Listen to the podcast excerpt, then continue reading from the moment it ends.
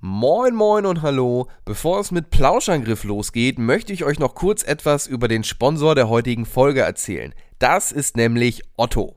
Der Online-Händler bietet nicht nur eine riesige Produktpalette für eure Wohnung an, sondern ist auch im Bereich Gaming bestens aufgestellt. Egal ob Konsolen, Spiele oder Peripherie, ihr kriegt hier eigentlich alles, was das Gamerherz begehrt.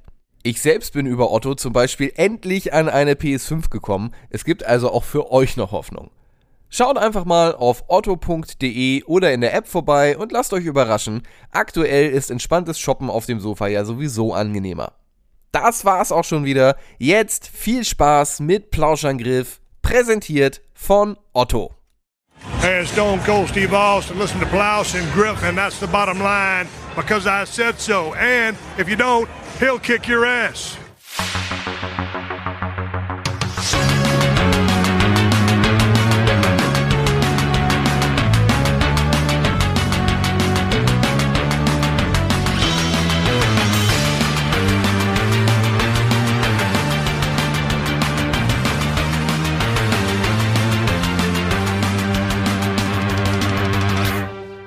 Moin Moin und hallo und herzlich willkommen. Eine weitere wunderbare Ausgabe des Plauschangriffs ist angesagt mit dem, ich denke mal, letzten Nintendo-System, was bisher noch nicht im Podcast besprochen wurde, zumindest eines der sehr wichtigen, nämlich das Nintendo Entertainment System, das NES. Und dazu habe ich mir jemanden an die Seite geholt. Wer ist da?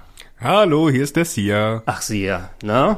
Schön, dass du dir die Zeit genommen hast, im Podcast wieder zu sein. Danke, dass ich dabei sein dürfte. Ja, gerne. Ich, äh, also wir beide haben ja eh sehr viel mit NES-Spielen äh, immer noch zu tun, gerade ja. weil in Sachen Speedruns äh, gibt es einfach so viele NES-Games, die sich ja. dann dafür anbieten. Wenn wir mal so jemanden wie The Mexican Runner angucken, der alles schon gespielt und gerannt hat. ja. Ne? Und ähm, es ist ja so, ich habe immer im Podcast hier gerne mal Übersichten über Nintendo-Systeme gemacht. Mhm. Über Super Nintendo haben sich viele Leute hier gefunden, die dann, ah ja, natürlich, das habe ich als Kind gehabt und habe die ganze Zeit ja. gespielt. Selbst N64 sogar. Zur Wii U, glaube ich, hatten wir auch nochmal was gemacht. Die Handheld-Systeme. Ich hatte mal so ein bisschen Probleme, hier im Umfeld jemanden zu finden, der so ein bisschen wirklich ausführlicher über das NES sprechen kann. Wundert mich ein bisschen. Es, es, es wundert mich auch so ein bisschen. Es ist irgendwie so, die meisten tatsächlich, ah, NES, ja, ich habe jetzt vielleicht noch mal, wenn jemand jemand aktiv gerade am Run oder sowas mhm. ist, ne, dann hat man natürlich die ganz großen Games, die immer wieder mal gemacht und gezeigt ja. und gespielt werden da drin. Äh, viele haben es vielleicht auch nochmal über Virtual Console oder sowas gespielt, aber tatsächlich im Umfeld hier, vielleicht ist das die Altersklasse typisch, ähm, die sind tatsächlich eher so mit Super Nintendo meist eingestiegen mhm. und äh, ich konnte nicht sagen, okay, wenn ich mal aber ein bisschen in Depth über äh, die NES-Zeit und die Spiele oder sowas ausführlich sprechen möchte, wird es schwieriger und eigentlich muss ich mich so ein bisschen da auch rausnehmen, weil ich hatte ja kein NES. Schäm dich! Ich habe noch, ich hab noch nie ein richtiges richtiges NES selber besessen. Hm. Mamma mia! Hattest du ein NES gehabt damals? Äh, ja, das war eigentlich die erste Konsole, die wir, die wir zu Hause hatten. Also mein Bruder hatte sie damals mhm. gekauft. Mhm. Und da war ich halt mega jung und das war halt das erste, woran ich mich so wirklich erinnern kann.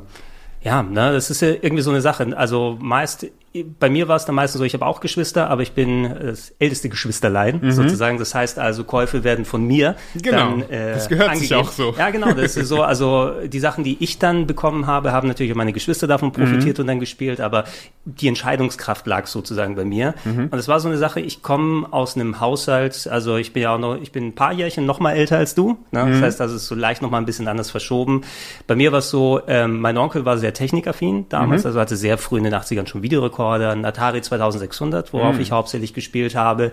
Hatte also schon früh in den 80ern die Games gehabt und äh, wir sind in die Bibliotheken gegangen, haben da Atari-Spiele ausgeliehen und sowas Na, nice. dann gemacht. Und Glücklicher, das, du. äh, immerhin, wenn man sich die Atari-Spiele heute anguckt, ist es natürlich so ein bisschen was anderes, aber ja. wenn das Interesse dann damit geweckt wird, sagst du ja auch natürlich, okay, uh, was gibt's denn noch? Was kannst du ja auch noch anschauen? Und irgendwann ist das Atari, was du selbst nicht mehr hast, vielleicht auch nicht mehr so ganz ausreichend. Mm. Das Ding ist, ich bin eher auf Computer dann umgestiegen, weil dann bist du auch in der Schule, dann ist was haben die Leute denn da für Systeme? Oh, der Commodore 64. Mhm. Na, und äh, von wegen aus, oh, was kann man da spielen? Kannst du mir das mal ausleihen? Kann ich mir das mal angucken? Und so weiter. Ähm, die sahen natürlich schon um einiges besser als das Atari aus und mhm. irgendwie bin ich da gar nicht so richtig auf die Idee gekommen, in Richtung Konsole wieder hinzugehen, weil da denkt man nicht so sehr drauf. Mhm. Ist irgendwie, also ihr habt ein NES gehabt, äh, hat Computer irgendwie auch nochmal sowas da reingespielt, weil ich weiß, das war so fast schon so ein Entweder-Oder damals so ein bisschen in Haushalt. Ähm, nee, eigentlich eigentlich gar nicht. Also mein Bruder hatte damals, erinnere ich mich noch, er wollte auch ein äh, C64 haben. Mhm. Aber als das Nintendo dann rauskam in Deutschland, dann hat er sich ganz schnell um, umentschieden und sein, einer seiner Kumpels hat einen C64, bei denen hat er halt immer gespielt. Aber dann hat er sich einen Nintendo geholt und seitdem ist er, danach ist er halt äh, nicht mehr zu C64 zurückgegangen. Okay, du, hast, du, du hast aber was Gutes gesagt, oder was äh, besser gesagt, richtig so, zumindest wie ich es auch empfunden habe in der Sache damals. Ähm, man hat eben geschaut, was war in seinem Freundeskreis denn so Genau. los und man hat dann so ergänzt, weil ich hatte einen C64 und mein bester Kumpel äh, damals, äh, wo wir uns in der griechischen Schule dann immer dann auch nach dem Unterricht getroffen haben, gemeinsam gespielt haben und alles so drum, drum und dran. Ähm, das war so, er hatte einen NES. Ne? Und äh, ich hatte einen C64, das heißt, wir konnten bei mir C64 spielen. Wir konnten bei ihm, wenn wir uns bei ihm getroffen haben, dann ähm, NES spielen. Und deshalb bin ich, als ich dann in Richtung Konsole gegangen bin, dann auch äh, weiter zum Master System umgeschwenkt, weil ich gesagt habe, hey, NES kann ich dir da schon holen. Ich habe eh, ich krieg eh selbst super wenig Taschengeld, ne? ich kann mir eh nicht viel leisten oder hier ab und zu mal was zum Geburtstag wünschen und whatever. Und dann bin ich dann gesagt, okay, dann lass mich das ergänzen, bevor ich dann auch ein NES habe und die gleichen Spiele da auch Genau. zocke. Das macht auch Sinn. Na, habe ich, hab ich, bin ich dann zum Master System gegangen. Es hat sich nie so richtig ergeben, obwohl ich dann immer wieder entweder bei ihm gespielt habe, oder ich war auch sehr häufig in den Kaufhäusern, äh, weißt du, nach der Schule, wenn sie ausgewiesen ist, die ganzen Spielstationen, wo man dann hingehen kann, die waren ja teilweise dann groß aufgebaut. NES natürlich in den 90ern weniger, sobald mal Super Nintendo und Mega Drive da waren, aber eine ganze Zeit lang waren auch die NES-Geräte da angeschlossen, die du zocken kannst. Und äh, gehen wir später nochmal drauf ein. Ich habe versucht, mir dann so in Teenagerzeit nochmal einzukaufen, aber ich habe geguckt, was kannst du vielleicht irgendwo günstiger holen? Eine dieser chinesischen Nachbauten.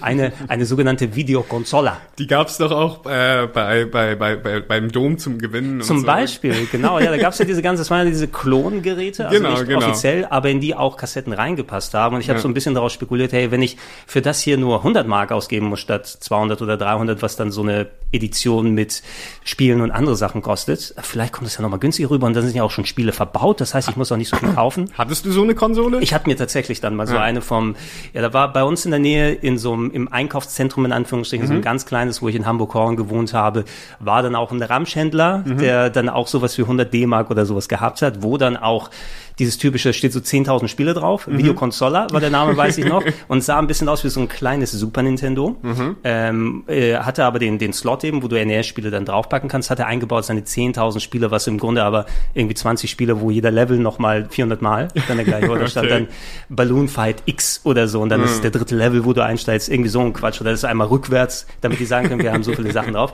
Das Ding war, von den Modulen, die ich hatte, ist auch nur ein ganz kleiner Bruchteil gelaufen, wenn ich mir mal irgendwo eins günstig geholt habe, so war, habe ich mich selbst angeschissen dabei, Ja. weil diese Videokonsole nicht besonders gut gewesen ist.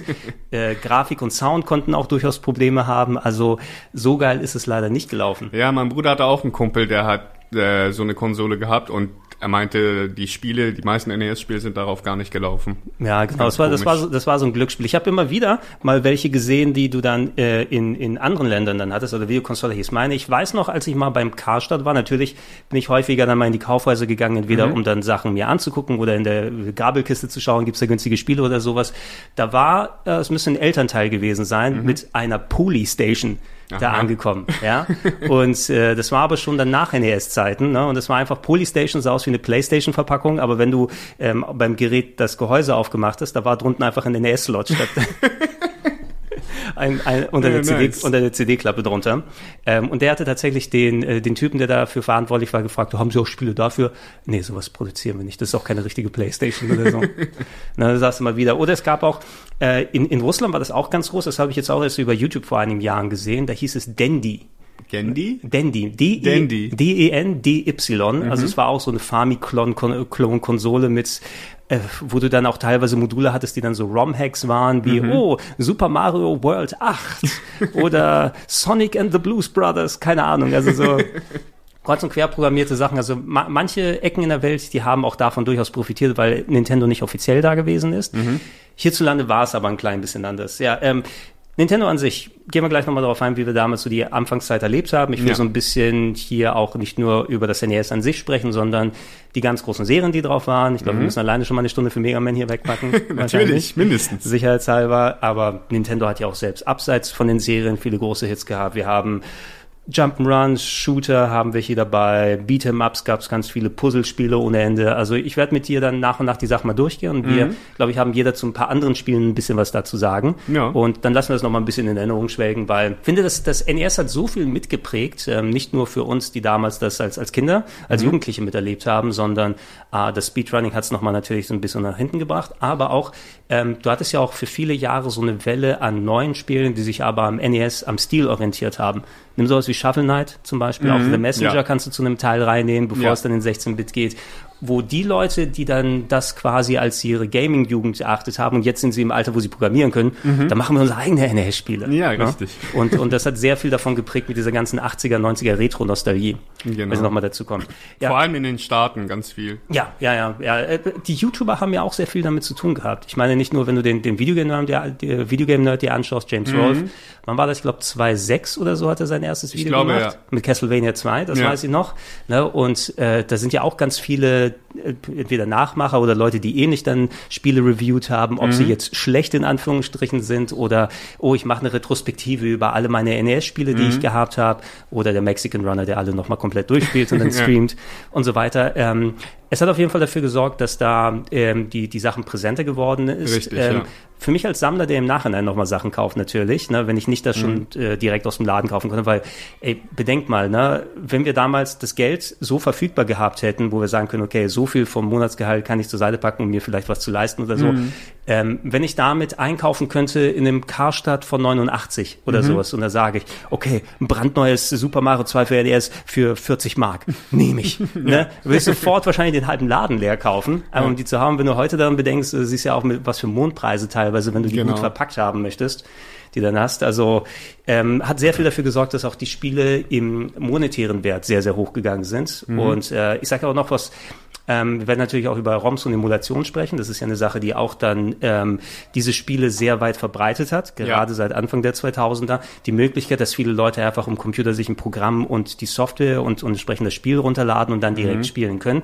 Stell dir mal vor, es gäbe keine ROMs und keine Emulatoren, was das bedeuten würde für die Verfügbarkeit der Spiele. Da wären manche Games ja komplett verloren oder du würdest tatsächlich dann, scheiße, ja, jetzt, ich will dieses obskure Game vom NES spielen. Ja, dann äh, Für- müsstest du dich entweder dumm und dämlich zahlen oder du würdest es einfach nie wieder finden. Genau, ne? Und äh, dann hättest du, oder manche Leute hätten dich ja auch ganz im Griff, okay, wenn du das Spiel sehen willst, musst du auf meinem YouTube-Kanal schauen, weil ich bin der Einzige, der noch Bucky her hier direkt streamen kann und andere Geschichten. Also das hätte das Ganze noch, hat einerseits die Popularität oder die Spiele, die Verbreitung der Spiele natürlich nochmal größer gemacht und breiter gemacht, die Emulation, aber andererseits ähm, auch das Verlangen nach den Spielen. Ja. Ne?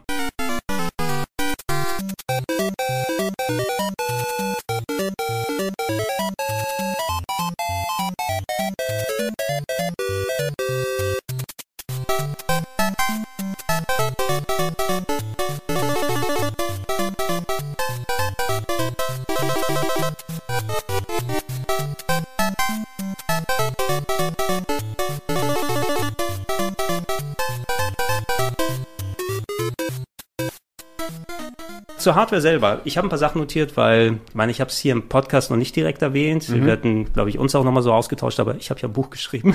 Ja, Das ABC der Videospiele. ich bin auch sehr gespannt. Ja, du kriegst auf jeden Fall auch eine Ausgabe. Mir wurden, mir, mir, mir wurden 15 Freiexemplare im Vertrag äh, zu. Bekomme ich auch ein Autogramm mit dir? Ach, also ne- von dir vorne Me- drauf? me- meinst, meinst du, meinst du, da- dafür kriegst du dann mehr Geld bei eBay? Oder Wahrscheinlich schon, deswegen. weniger? Ich habe das Gefühl, ich habe ein paar unterschriebene Spiele von Spieleentwicklern, aber Mhm. wenn ich die verkaufen würde, habe ich das Gefühl, dass ich dafür weniger Geld bekommen würde, weil sie sind ja, die Verpackung ist ja verschandelt.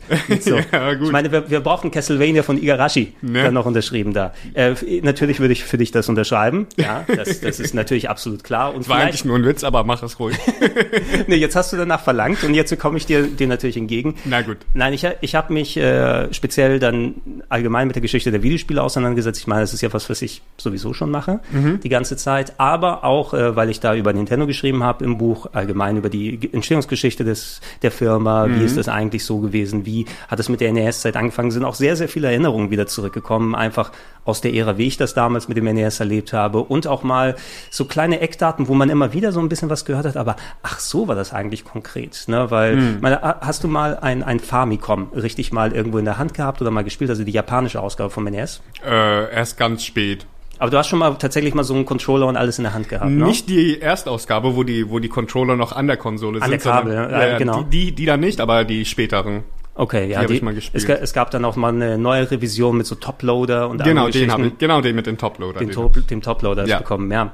Es war nämlich so, damals bei Nintendo, ich will das nicht auch allzu breit machen, aber ich glaube, ich denke mal, die Leute draußen ist vielleicht nochmal interessant, die Geschichte nochmal so hier kurz aufzuarbeiten. Ähm, das NES in Japan rausgekommen als Famicom Family Computer, hieß Mhm. es damals, und äh, Nintendo war, bevor sie ins Konsolenbusiness eingestiegen sind, ähm, haben ja viele verschiedene Sachen gemacht. Spielkartenhersteller, Ja. 19 1800 Schieß mich tot angefangen, zwischendurch dann in den Jahren zum Spielzeughersteller geworden. Mhm. Die hatten ja unter anderem dieses Lego-Imitat, NB-Blocks hieß das. Ja. ja. So selbst nachgemachte oder. Die hatten diesen geilen Greifarm. Genau, der Greifarm, das war, glaube ich, sehr viel von Gunpei Yokoi, also dem Erfinder des Gameboys. Ja, der hat auch sehr viel in dieses äh, Spielzeug da reingepackt. Es gab, Mhm. Genau. zum, es gab auch äh, so Lichtpistolen schon im Vorfeld, die du Ja, zwar nicht am. Fernseher, die du nicht am Fernseher gemacht hast, sondern so an, an Zielen. ne? Genau, du hattest so eine, so eine kleine Figur, so ein Löwe oder, oder was weiß ich, und der hatte, der hatte so einen kleinen Punkt an, an der Brust Mhm. und da musstest du wie Lightgun draufschießen, so als kleines Spielzeug, war schon sehr lustig. Ja, das sind, das sind Kreuz- und Quersachen, die sie damals einfach auf den Markt in Japan geworfen haben und gesehen haben, oh scheiße, damit haben wir Erfolg, weil die hatten auch andere Sachen Nintendo-mäßig ausprobiert.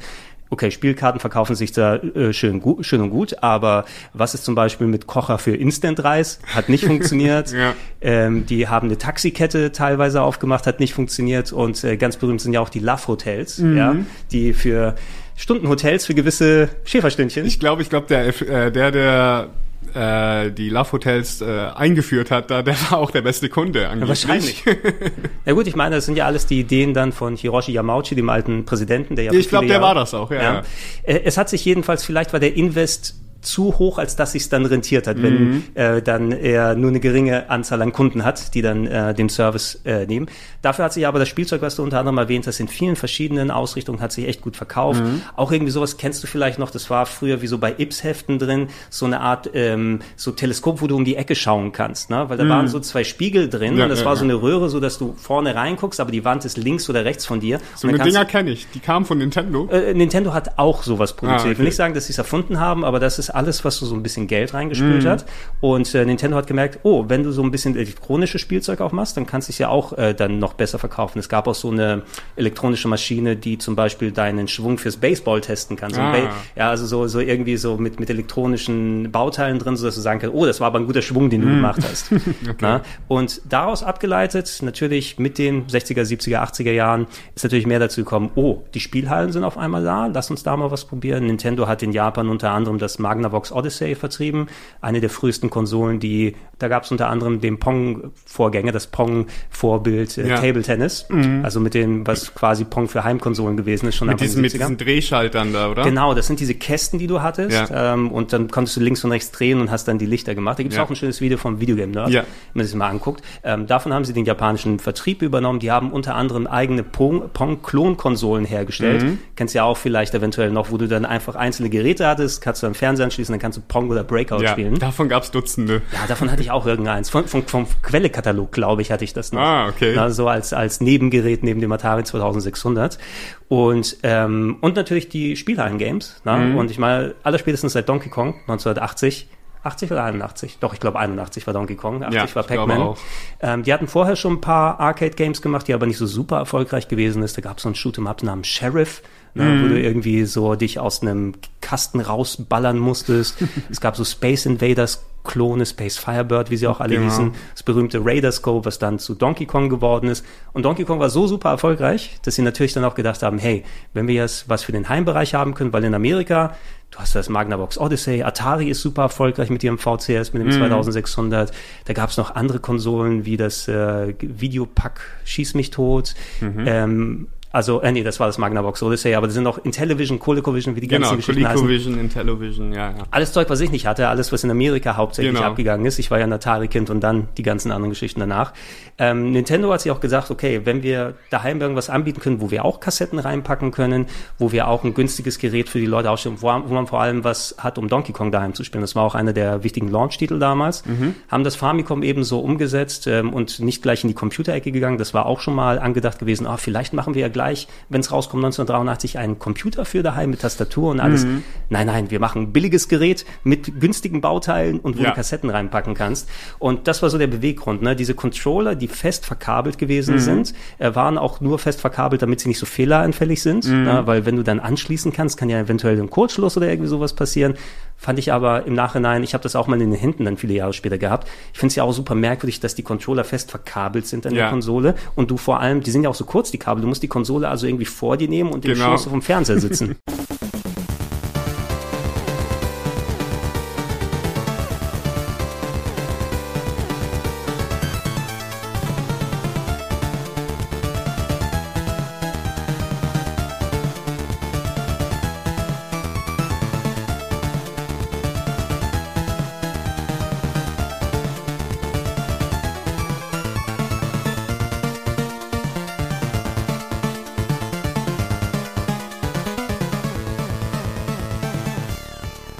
Das Ding ist aber, die, die ersten, die sich so gut verkauft hatten, die Famicons in Japan, die hatten äh, nach einer gewissen Zeit Fehler äh, in den Geräten und die mussten, also Nintendo hat dann entschlossen, ja, die Leute können gerne die Konsole zurückgeben und bekommen dafür eine neue. Dann haben sie eine neuere produziert mit besseren Teilen. Es hat halt extrem viel gekostet für Nintendo.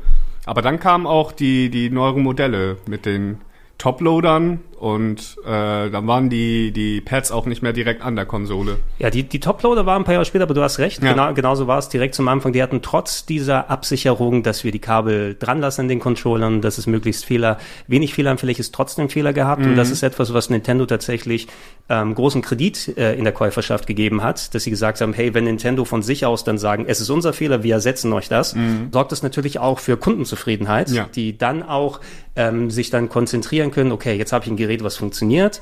Ähm, ich kann ähm, solche Sachen wie Donkey Kong, Donkey Kong 3 aus der Spielhalle, ganz, ganz frühe Sachen, das waren so eine Handvoll und oder diese, diese äh, No-Name-Sportspiele, Mhm, ne, von wegen aus Excitebike und Excitebike, äh, Soccer, Tennis, Ja, ja, ja. Football, wie auch immer die Sachen genannt wurden. Also sowas haben sie, oder Pinball, kennst du ja vielleicht auch noch Mhm, dann, ne, das ganz simple Pinball-Game. Äh, mit solchen Sachen haben sie dann ähm, gut Kredit gemacht zu Beginn und vor allem sie haben äh, Sega schon gleich ein Schnippchen geschlagen, denn Sega hatten am gleichen Tag wie dem NES ihr SG 1000 rausgebracht. Oh, was war das noch gleich? SG 1000 ist die Vorgängerkonsole vom Sega Master System, die äh, in Europa nicht rausgekommen ist und im Rest der Welt nicht. Warte mal, ich zeig dir mal ein Bild davon, weil wenn wir apropos sprechen, das Buch, ich habe das Buch als PDF natürlich hier und da habe ich tatsächlich, bevor ich jetzt dann groß google, ein Bild davon, aber ich zeig dir mal ein Bild vom SG 1000, wie heißt das nochmal, Sega heißt das, ne? Ähm, vom SG 1000, dass die, äh, sowohl das Famicom als auch das SG 1000 sind in Japan am gleichen Tag rausgekommen. Das müsste der, ich muss mal gleich schauen, was ich hier reingeschrieben habe, der 15. Juni oder sowas 83 gewesen sein, also vergleichsweise sehr, sehr früh. Schauen wir mal, was habe ich denn hier? 20. Oktober, okay, das war das Maße-System, das Mark III. Ja gut, ich sehe es jetzt hier nicht direkt, aber ich zeige dir mal kurz ein Bild. Das ist das SG 1000. Ah, das habe ich mal gesehen, aber Ja, es ist so niemals ähm, live. eine, wei eine weiße Konsole mit Sega-Logo, mit äh, Controller, der sieht ein bisschen aus wie vom Atari 2600 Ja, genau, mit, mit diesen dem Stick, seitlichen ja, Buttons ja. Ne, von der von der neueren Auflage. Und ähm, Sega hat natürlich auch dann ihre Arcade-Vorabgeschichte, haben da auch sehr viel Erfolg gehabt. Allerdings rein in technischer Hinsicht war das NES ein bisschen stärker als das SG 1000. Vor allem, weil beim NES konntest du später ja auch ähm, dann äh, innerhalb der Module gibt's ja auch diese ganzen Spezialchips. ne? ja. Wie heißen diese Mapper-Chips, wie sie so genannt wurden, ne? wo das NES, ähm, wenn es ans Limit, ans Interne gestoßen ist, was dann die Darstellung von Sprites und die Größe von Leveln angegangen ist. Manche Spiele, wie ich habe hier ja noch das originale Super Mario Brothers. Es kam zum Beispiel ohne Spezialchips auf den Modulen aus. Dementsprechend hat es alles ausgereizt, was die Konsole von Haus aus kann. Aber wenn du dir mal Spiele aus den Ende 80ern und 90ern anguckst, sowas wie Kirby's Adventures, das sieht ja aus wie Welten besser, ne? Ja. obwohl es die gleiche Konsole ist, weil die da einfach Spezialchips Ja, und du konntest dadurch auch äh, speichern, zum Beispiel wie bei Zelda und sowas. Also du, du hattest halt viel mehr äh, Datenvolumen für, für, sagen wir mal, du musstest keine Passwörter mehr eingeben, sondern hat es jetzt Spielstände und sowas. Genau, das war ein Feature, was sie später dazugepackt haben, ja. war so eine Überlegung, wie Nintendo das macht. Äh, zumindest als sie es damals in Japan rausgebracht haben, du hast erwähnt, erstmal ein bisschen, oh, Konsolen kaputt gegangen, lass sie uns austauschen. Ähm, Sega hatten für SG 1000 mehr Spiele am Start, mhm. deshalb sind sie so ein bisschen besser losgestartet, haben natürlich auch die bekannten Marken gehabt. Nintendo hatte Donkey Kong, ein bisschen bessere Technik und äh, haben auch tatsächlich so Third Parties dann angelockt, so Leute wie Hudson Soft oder Leute, Firmen mhm. wie Hudson Soft, die dann Adventure Island oder sowas drauf gemacht haben oder andere Spiele und die hatten letzten Endes einfach die bessere Spielebibliothek, ne, vor allem weil die dann auch solche Firmen wie Konami, wie Capcom an sich gebunden ja. haben, weil Capcom die Konami, großen Firmen eigentlich. Ja, genau. Und wenn die dann gesagt haben, hey, ihr wollt auf der Plattform sein, die gerade erfolgreich ist in Japan, später im Rest der Welt mit dem NES, dann müsst ihr a Lizenzgebühren bezahlen, weil das ist ja, das muss ja was wert sein, dass mhm. ihr das Spiel hier rausbringt. Und ihr kriegt vor allem auch ein kleines Kontingent nur, weil wir müssen ja die Module für euch produzieren. Ja. Das geht ja nicht, das könnt ihr ja nicht selber machen. Ne? Das, da müsst ihr schön bei uns Lizenz kaufen. Da gab es ja auch diese Lockout-Chips, ne? Ja. damit du auch äh, Regionen nicht untereinander dann ändern kannst. Im besten ja, nicht Fall. nur Regionen, sondern das war auch für einen Copy-Schutz, ja, weil ja. Äh, C64 und alle anderen Konsolen und Geräte haben ja davon gelebt, dass extrem viele Leute äh, Sachen kopiert haben ja. oder unlizenzierte Spiele rausgebracht haben. Und das wollte Nintendo natürlich äh, nicht. Deswegen haben sie diesen Chip da eingebaut. Genau, nach Möglichkeit entweder, dass man das privat nicht machen kann, mhm. wobei ich habe das fürs NES nie so direkt gesehen. Ich habe das damals, als die Hamburger Videospielbörse noch gewesen ist, ja. ist das natürlich alles Mögliche an Spielen und Hardware hier gesehen. Mhm. Äh, ich kann mich noch an diese Diskettenstation fürs Super Nintendo erinnern. Super ja. Doktor irgendwas, ne? wo du dann zwischen Modulschacht und dem Modul selber war dann dieses Gerät, wo du das Modul reinpacken kannst und dann kannst du dann direkt das da fertig machen.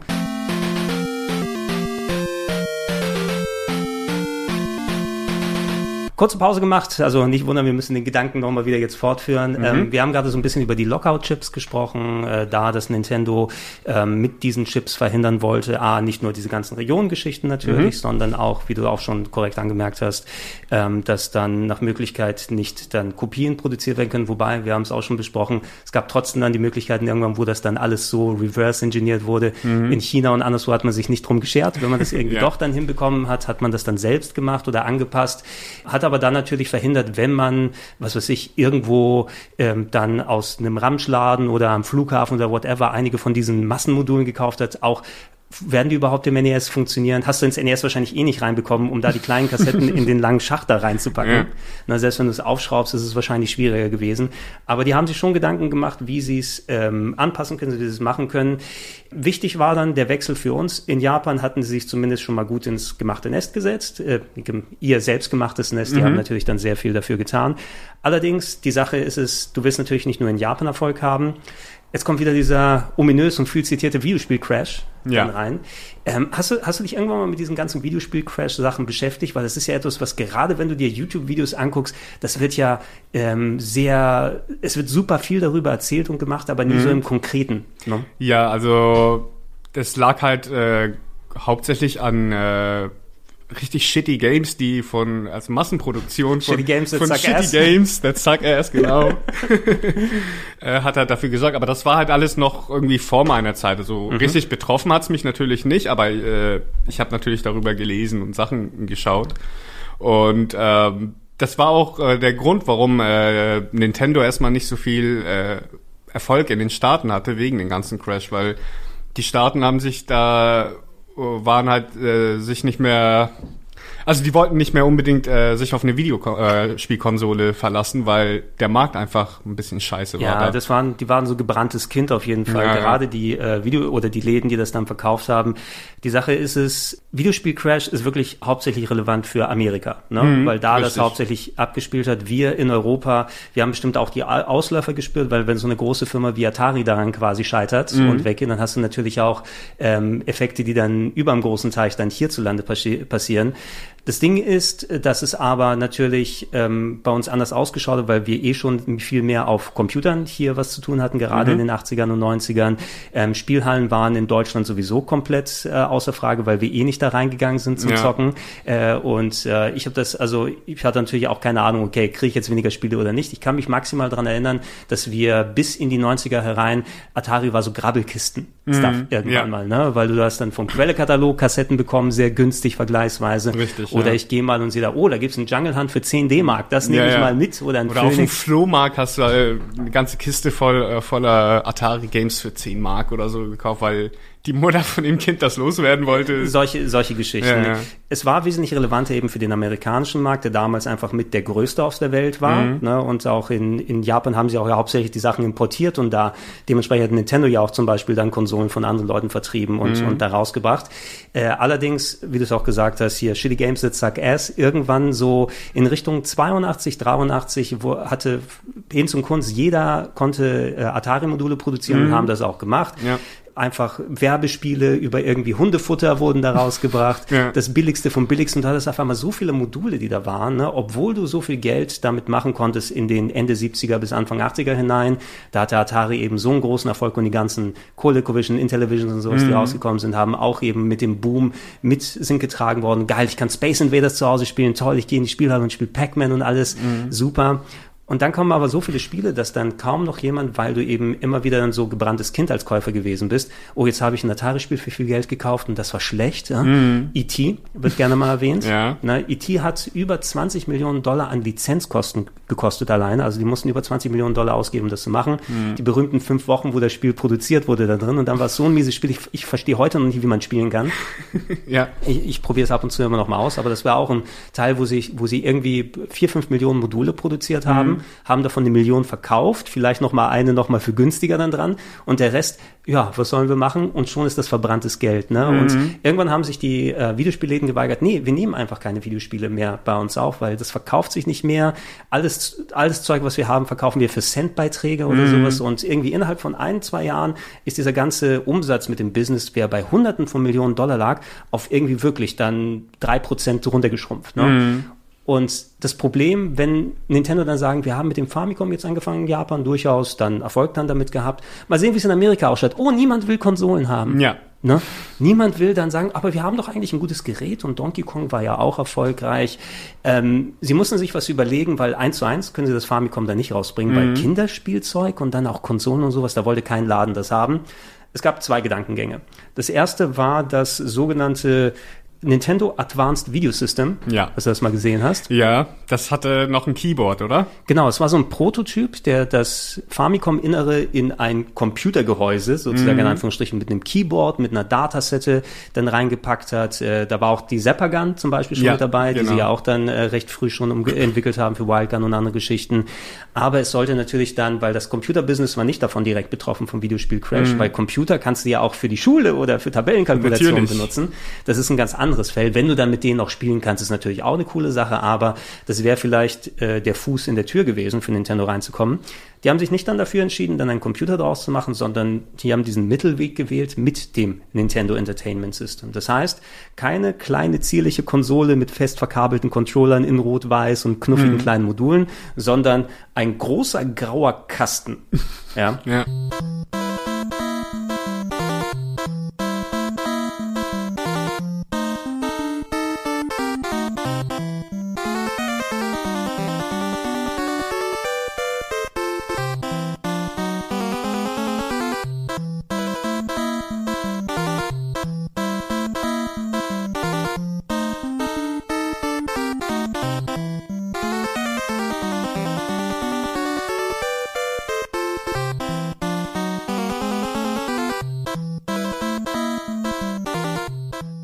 Muss auch sagen, wenn du so einen so einen Klotz da einfach siehst, ich dachte ja auch als Kind, ey, da muss ja ordentlich Technik drin stecken, ne, weil du hast eben diese große Kastenform gehabt. Die Spiele, die hatten dann statt den kleinen Minimodulen, ich habe hier mal, das könnt ihr natürlich nicht sehen, weil es ein Podcast ist, aber ich habe hier mal so ein typisches NES-Modul, Ja. ja die, wo ich dann auch da, oh, das ist ja eine riesige Kassette, die ist ja viel größer als bei Atari. Das heißt, die Spiele müssen ja groß sein. Ähm, hast du mal eine Platine davon gesehen, wie die da drin ausschauen? Ja, super dünn, ne? Und Ja, klein. genau. genau das, der, der Großteil des Plastik ist einfach Plastik, damit es groß ausschaut. Genau. Und es ist die kleine Mini-Platine sehr ähnlich wie beim Famicom. Ähm, eigentlich sind es ja in vielermaßen die gleichen Spiele. Mhm. Die Platinen sind aber leicht anders unten, sodass der Slot nicht exakt gleich ist. Du kannst also nicht eins zu eins ein Famicom spielen und das in, in ein NES reinpacken oder andersherum. Mhm. Äh, häufig war es bei vielen frühen Spielen so, wenn sie zum Beispiel ähm, Games hatten, die weltweit gleich waren, äh, wozu müssen wir neue Platinen produzieren? Wir machen es so, ähm, die sind, die, die Famicom-Spiele sind dann in der NES-Kassette drin und die stecken auf einem Adapter drauf. Ja. Und dann ist der Adapter das, was man ins NES einschiebt. Richtig. Auf jeden Fall der Platz war drauf, ähm, so dass man den neuen Lademechanismus ein bisschen analog zu einem Videorekorder hatte. Ne? Du machst die Klappe auf, du packst dann deine Kassette rein, Mhm. Ja. musst dann arretieren und das Ja, die nach, Klappe. nach unten. Ähm, ich fand's, also so richtig merkwürdig fand ich es nicht, weil für mich war es wie ein Videorekorder. Mhm. Ne? Weil Videorekorder hast du es ja auch gemacht, Kassette reinpacken, ob es ein Toploader war oder das damals schon Videokassette, Videokassettenrekorder, wo du vorne dann die Kassette reinpackst, die Richtig, eingezogen wird. Ähm, der Hintergedanke war, es ist immer noch eine Konsole, die sie rausbringen, keine, keine Tastatur und keine anderen Sachen, aber es sollte so in, der, in das Hi-Fi-Regal der Eltern so unscheinbar mit rein können, als ob es dazugehört. So ein großer grauer Kasten, Ja. der da mit dabei ist. Äh, was praktisch war, die Controller waren nicht mehr fest verkabelt, sondern du äh, hattest jetzt diese sehr langen Kabel mit dem typischen, ja, wie, wie viel, wie viel poli, polig ist das? Du weißt ja, die, die haben ja diese leichte Schräge, die Anschlüsse vom NES, wenn man die anschließt und die haben ja auch ganz gut funktioniert. Die Controller waren jetzt äh, schön rechteckig, vorher waren sie so leicht ja. abgerundet. Mit dem rechteckigen äh, Steuerkreuz auch noch. Genau, genau. Das rechteckige Steuerkreuz, was von den Game Watch Geräten sich abgeschaut wurde, habe ich mich auch super gewundert, dass ich das erste Mal so ein Steuerkreuz benutzt habe, weil mein Atari hatte das nicht. Ja. was, was ist denn das für ein Quatsch? Wie kann man denn damit spielen? Super, super duper merkwürdig. Und dadurch, dass die Sachen anschließbar waren, zwei Controller konntest du da ranpacken, du Mhm. hattest die Zapper Light Gun als Zubehör, wo ich auch, was, man kann auf dem Fernseher schießen? Ja. und dann Sachen damit anstellen. Und was ich hier nicht in Europa gesehen habe, ich weiß nicht, ob es dann hier rausgebracht wurde. Rob hatte ich hier nirgendwo im Laden mal Nee, gesehen. ich habe es auch nie Na, gesehen. dieser, der Plastikroboter mit den komischen Scheiben, die immer hin und her gepackt genau. wurden. Also Ja. das war, das ist zum Glück nur in den, in den Staaten äh, ein Ding gewesen, glaube ich. Ja, es, der, Roboter war insbesondere nochmal gemacht worden, eben um zu zeigen, es ist mehr als eine Spielekonsole, Ja. sondern ähm, wenn Spielzeug wissenschaftlich vielleicht auch, wenn die Spiele, die du damit dann benutzt hast, du hattest da zwei Kassetten verschieden, die du reinpacken kannst und da waren es irgendwie so simpel Puzzlespiele, wo du den Roboter dazu gebracht hast, dass er wirklich so Brummkreisel von einer Seite zur anderen schiebt. Er sah nur cool aus. Ja. Ne? Also so, so richtig der Spielwert ist damit nicht rausgekommen. Den haben sie auch relativ schnell fallen lassen, wo sie gesehen haben, okay, das NES läuft auch für sich, denn da so gut. Ähm, die Kassetten selber, wenn man sie einschiebt. Ich meine, es gibt ja diese zwei verschiedenen Sachen da. Das eine ist es, die Kassetten sind natürlich irgendwann mal so schmutzig, dass sie nicht immer sofort laufen, wenn sie reintun. Pustest du heute noch rein in die Kassetten? Hm, Ja. Ich mache es auch, Ja. muss ich zugeben. Na, auch wenn man das nicht machen soll, weil angeblich ist es nur ein psychologischer Effekt. Aber es funzt so danach. Es funktioniert. Ja. ja, ich denke immer dran. Na, also äh, das ist ja etwas, was ähm, der, der Kontakt der Platine, ähm, das war so ein Problem irgendwie bei der Bauweise des NES. Es konnte manchmal, weil du hast es ja eingesteckt, in der Theorie, glaube ich, brauchst du es nicht mal nach unten drücken zum Abspielen, ne, sondern hättest du auch so anmachen können, es würde laufen. Das war Okay. einfach auch so ein psychologisches Ding. Aber korrigiert uns da gerne da draußen. Das ist das, was ich im Nachhinein nochmal gehört habe. Ich habe jetzt seit langem kein eigenes NES mehr dabei gehabt, um es zu testen, ob es auch ohne runter, runterdrücken läuft. Okay. Ähm, der Kontakt konnte manchmal, wenn mit der Zeit nicht mehr zu 100 Prozent dann wirklich alle Pins des Moduls dann beim Einstecken perfekter draufhalten, sodass du beim Einschalten mal, oh, irgendwelchen komischen Kram da sehen kannst, einen Pixelabfall und so weiter. Ja, ja. Mein Gefühl war immer, wenn ich da drauf puste, A, ich mache den Staub da weg, Mhm. den Staub weg, aber auch, ich lasse es ja so leicht beschlagen. Ne? Ich lasse da hier so ganz leicht Feuchtigkeit drauf und dadurch Feuchtigkeit ist ja Kontakt. Feuchtigkeit ist ja leitend. ja. Und wenn ich es dann da reinpacke, das heißt, der Kontakt wird besser hergestellt. Mhm. Man soll es nicht machen, weil das angeblich dann die Kontakte verrosten lässt, weil du spuckst ja auch im Endeffekt da drauf, wenn du drauf pustest. Aber ich bin bei dir, es funktioniert und ich mache es einfach immer noch, ich würde es immer noch machen als psychologischen Effekt. Ja. Na, bevor ich dann irgendwie mit Isopropylalkohol komme und die Singer Ich reinige. wie oft musst du in ein Modul reinpusten, bis es, bis es rostet? Ja, es dauert das seine dauert Zeit. schon, ne? Ja, und ich will es ja nur spielen, ich will ja einmal so einmal den hier machen, reinpacken und dann läuft es schon. Ja. Na? Äh, weniger, aber da- das NES war hauptsächlich so. Ich hab's, glaube ich, nicht bei vielen anderen Konsolen, wo ich große Module pusten müsste. Oder? Ma- Machst du es beim Super Nintendo? Ich, ich, ich habe es sogar beim Neo Geo gemacht. Ja. Okay, beim Neo Geo kann es vielleicht ein bisschen was anderes sein, weil die haben ja sehr, sehr viel Platine. Ja. Die haben ja sogar zwei Reihen, ne? Genau. Mindestens, ne? Also da kann ich mir eher vorstellen, dass du da wahrscheinlich die Kontakte noch mal ein bisschen sicherer machen müsst. Mhm. Aber das, äh, das war eine Sache, die noch mal dazu gekommen ist. Und der andere Punkt, ich hatte zwei Punkte, aber die habe ich vergessen. Natürlich. Natürlich. Der, der wird mir dann noch mal einfallen. Aber das NES war dann das, ähm, wie wir es auch, äh, wie es in Amerika rausgekommen, wie wir es hier dann erlebt haben. Zu Beginn in Amerika musste Nintendo auch viel Vorarbeit leisten, Ja. dass die Videospielläden, die hatten sich so ein bisschen erholt. Es hat nicht zu 1000 Prozent sofort funktioniert und gesagt haben, ja klar, gebt uns die NES. Die hatten ja auch mega viele Klagen mit äh, Atari und so haben sich ganz viele Klagen hin und her geschmissen. Ja. Mit Warner Brothers wegen Donkey Kong und bla. Und Ja, es ja, war halt kein, kein, äh, die hatten halt, äh, die hatten es nicht leicht, in Amerika Fuß zu fassen, sagen wir es mal so. Genau, sie, NES. sie, sie hatten darauf gehofft, irgendwie Kooperationen unter anderem mit Atari einzugehen, auch Mhm. wenn Atari natürlich sehr am Boden gewesen ist, dann seit 82, 83 mit, der Mhm. ganzen, mit dem ganzen Niedergehen des Videospielbusiness. Atari ist im- immer noch ein großer Name gewesen. Der Name, der für Videospiele dann einsteht. Und Nintendo wollten mal mit Atari dann zusammenarbeiten. Vielleicht brauchen wir ja einen Partner. Atari, könnt ihr uns nicht mal helfen, sagen, wie können wir in Amerika Fuß fassen? Und äh, die Geschichte, wo sie sich zerstritten haben, müsste tatsächlich um irgendwelche Donkey Kong Heimrechte gewesen sein. Ja. Weil dann gab es eine Version dann auf dem ColecoVision, aber Atari dachte, nee, die Version muss bei uns sein. Warum gebt ihr das Spiel dahin? Und so weiter und so fort. Auf jeden Fall Sie haben sich zerstritten. Mhm. Atari hat nichts mehr damit zu tun gehabt, aber natürlich wurden dann Klagen hin und her gereicht. Ja. Nintendo hat sich selbst dazu entschlossen, hey, wir bringen das als NES raus. Wir sprechen selber mit den Läden und sagen, hey, ähm, wir schicken Leute hin, die ähm, den potenziellen Käufern erklären, was diese Konsole kann oder was da ist. Also müsst ihr euch nicht drum kümmern. Mhm. Und äh, wenn ihr Videospielläden dann noch Kontingent da habt und es nicht verkauft wird, wir nehmen es ohne Kosten wieder zurück. Ne? Ihr gebt uns einfach den Platz in den Läden und wir gucken mal, Mhm. was daraus wird. Ist natürlich ein großer Invest. Wenn es nicht geklappt hätte, da wäre Nintendo umso ärmer dran gewesen. Ja. Hat aber letzten Endes dazu gesorgt, dass nach und nach, wo du zum Glück dann auch in den Zeiten, ähm, ich gucke nochmal kurz, in, in, in den Vereinigten Staaten war der Release im Oktober 85, ja, also knappe zwei, zweieinhalb Jahre nach äh, den, nach Japan. In Europa war es dann der September 1986, also noch so mal einen kleinen Tagen später.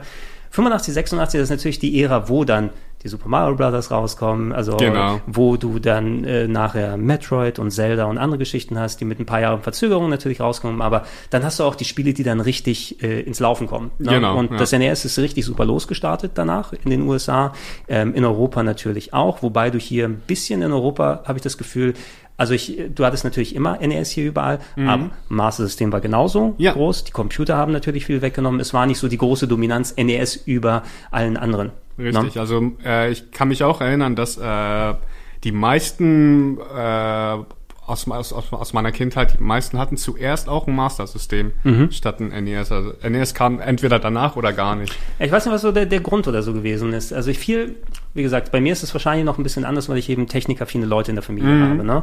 Und äh, ich muss keine 4000 D-Mark äh, für einen Videorekorder ausgeben, wenn ich den anderswo schon dann äh, Kassetten bekomme und Sachen aufnehmen kann oder Atari bei meinem Onkel spielen kann.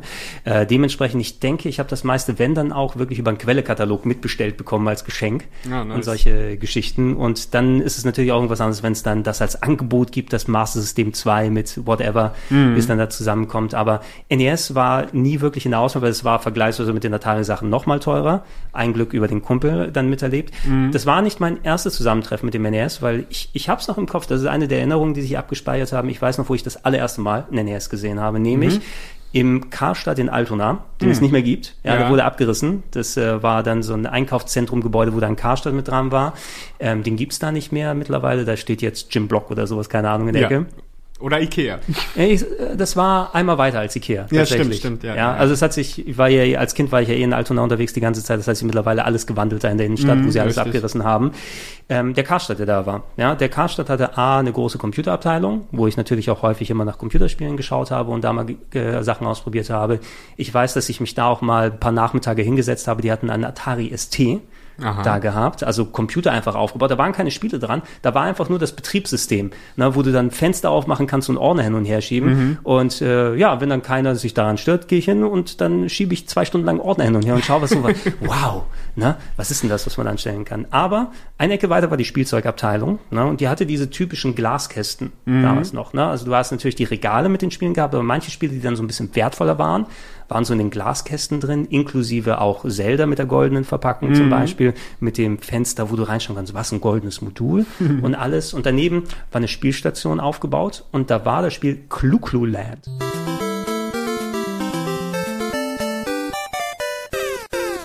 Hast du das, hast du das mal gesehen? Ja. Dieses komische Top-Down-Puzzlespiel, wo du dann mit dem kleinen Mannequin irgendwie um so kleine Stäbe drumherum musst und Ja, Sachen einsammelst. ganz komisch. Und ich sehe das und sage, okay, das sieht nicht so aus wie die Spiele, die ich normalerweise zocke. Also es sieht nicht viel besser aus, weil das war eines eher der simpleren Spiele. Aber ich habe das erste Mal einen Controller in der Hand eben gehabt, ein, jo ein Joypad mit Steuerkreuz. Und ich, ich nehme das und sagte, das ist kein Stick. Weißt du, wie, wie soll man denn damit spielen können? ich, war, ich war ganz perplex. Mhm. Da hatte zum Glück äh, hat es nicht lange angehalten und wenn sie dann mal andere Spiele reingepackt haben. Es gab auch ähm, häufiger mal, ich weiß nicht, ob du auch diese, diese Wechselstation mal gesehen hast. Ne? Also ähm, das war irgendwie so ein, so ein wie, so, wie so ein Regal, mhm. wo du dann irgendwie 20 NES-Module reinpacken kannst. Okay. Na, das war über dem NES aufgebaut und es kann sein, dass sie das mal für, es gab ja auch eine Arcade-Version vom NES, ne? Mhm. Und äh, dieses Play Choice 10, was äh, hier in Deutschland siehst du es natürlich nicht, aber ja. äh, die haben natürlich auch versucht, NES-Spiele in die Arcades zu bringen. Da hast du aber nicht dann typisch Leben gekauft wie bei Arcade-Games und dann gespielt, sondern du konntest einfach die oder NES in, also die Spiele rein und die waren fast genau wie auf dem NES, mhm. waren glaube ich leicht angepasst, aber du hast dir Spielzeit erkauft. Wenn du ja. dein Geld reingeworfen hast, konntest du fünf Minuten Super Mario, fünf Minuten was anderes spielen. ja, ja. Und die, dieses Ding hatte auch so funktioniert. Es war einfach so eine, so eine Kiste eben, wo man dann die Module reingeschoben hat. Das waren irgendwie wirklich so 20 Slots, okay. die da drin gewesen sind und du konntest mit dem Button dann wechseln, welche Kassette dann drin ist. Aber du hattest dann einen Timer, der runtergelaufen ist. Ah. Und dann konntest du fünf Minuten oder zehn Minuten irgendwas spielen ähm, und dann waren die nächsten dran, die hinter dir standen. Okay. Ne? Sowas gab es bei Karstadt? Ja, die hatten, das, die hatten das bei Karstadt da. Ne? Was scheiße war, wenn du dann irgendein Spiel mal nicht weißt, wie es richtig losgeht und kommst irgendwie ran, dann fünf Minuten sind vorbei. Ja. Kannst nicht ausprobieren. Aber das waren so die, die, die ersten Schritte, die ich dann mit NES gemacht habe mhm. und gesehen habe. Und natürlich, wenn ich das Geld nicht habe, um es zu spielen, im Kaufhaus weitergeschaut und zum Glück hat mein Kumpel, der war dann äh, wahrscheinlich mit seinen Eltern so, da hat es dann abgesprochen, kauf mir eine NES und dann bin ich froh, dann war ich auch froh, dass ich dann bei ihm spielen kann.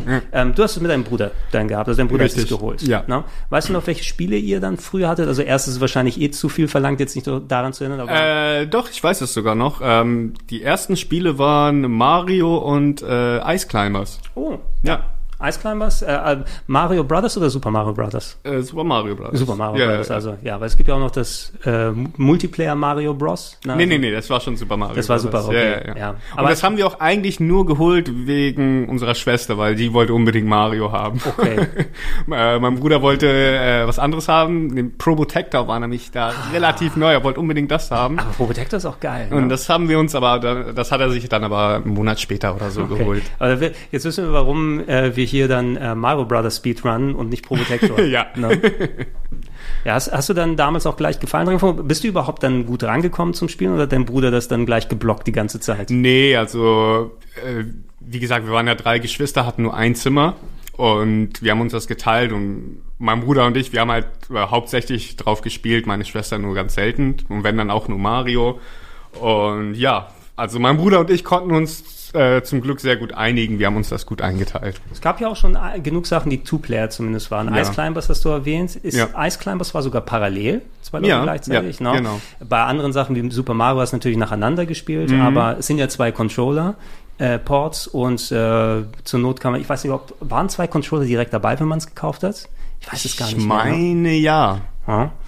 Also, also sein, auf jeden Fall hatten wir zwei Controller. Ja, das ist, das ist was, was man sich dann direkt natürlich holt, ne? mhm. ne? wenn man dann gemeinsam spielen möchte. Ja, mein, mein Kumpel hatte so Kreuz- und Quer-Sachen gemischt mhm. äh, bei sich. Ich kann mich sehr gut ähm, zum Beispiel an Castlevania erinnern. Das ja. erste Castlevania haben wir sehr ausführlich gespielt, auch wenn es super schwer gewesen ist. Die beiden Zeldas mhm. natürlich ähm, ausführlichst. Ähm, Top Gun hat er dafür gehabt. Ja, berühmterweise hat ja auch der Videogame-Nerd dann ein ausführliches ja, Video gemacht.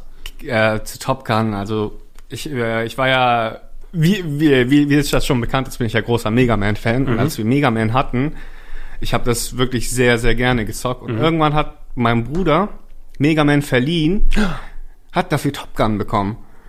Und ich war so gepisst. Und der Typ, äh, den er Mega Man geliehen hat, ist halt irgendwann abgehauen. Ist damit. abgehauen, ist hat nie wieder was gesagt. Ja. Das war total frustrierend. Ich glaube, da hat jeder von uns mal solche Geschichten. Ich habe auch einen Kumpel, wo ich dem Super Nintendo Spiele geliehen habe, nie wieder gesehen. Ja. ja. Mal sehen, ob der sich meldet nach 35 Jahren. Die Sau.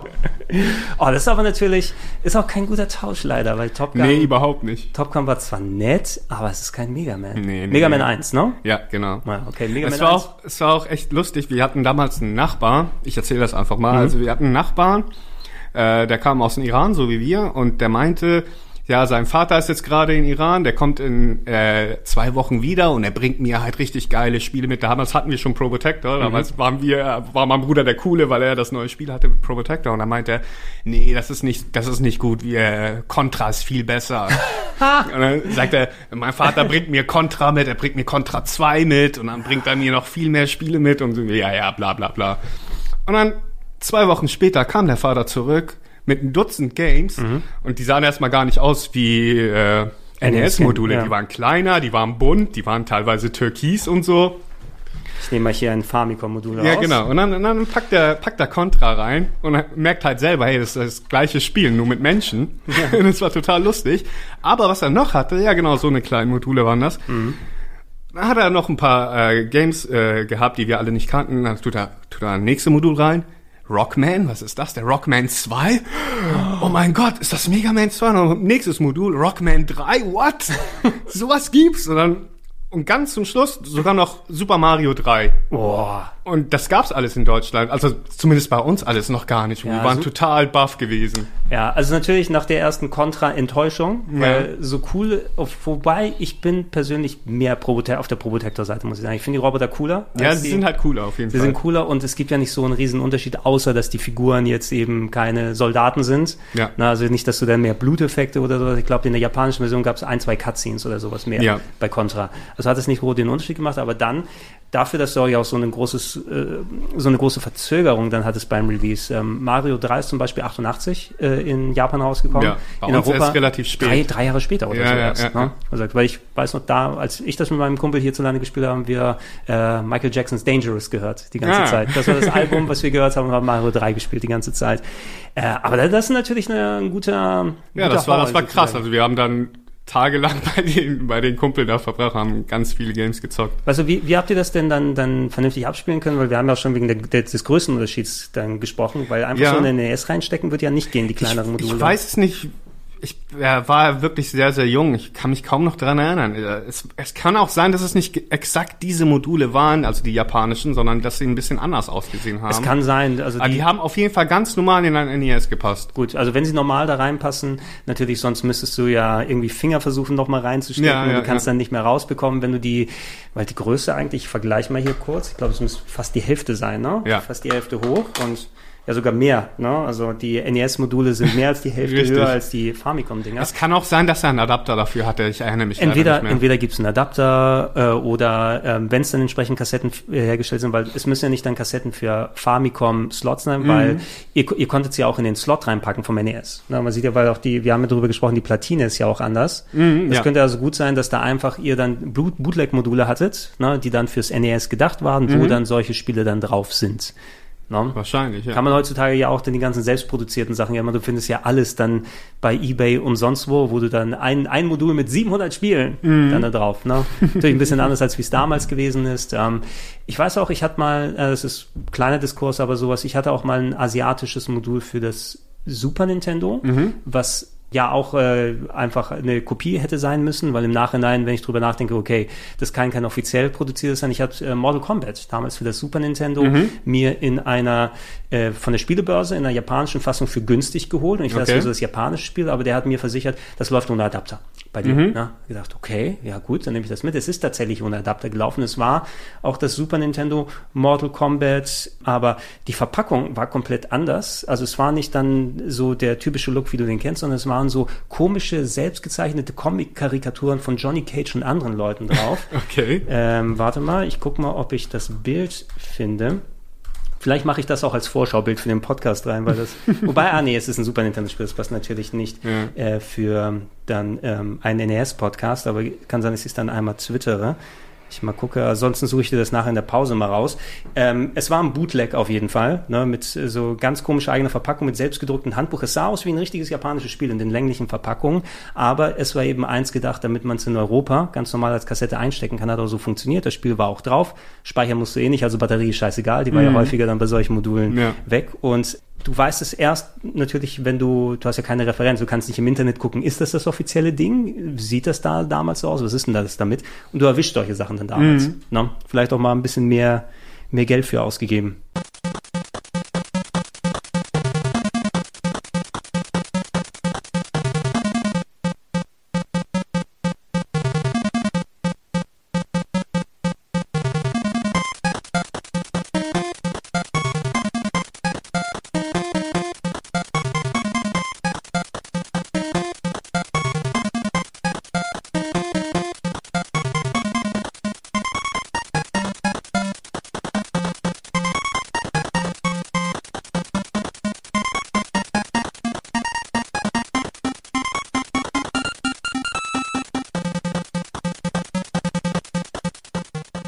Aber ja, es gab vergleichsweise viele Sachen. Ich suche dir mal das Bild aus, weil du lass dich kaputt, wenn du dann Johnny Cage mit grünen Haaren siehst.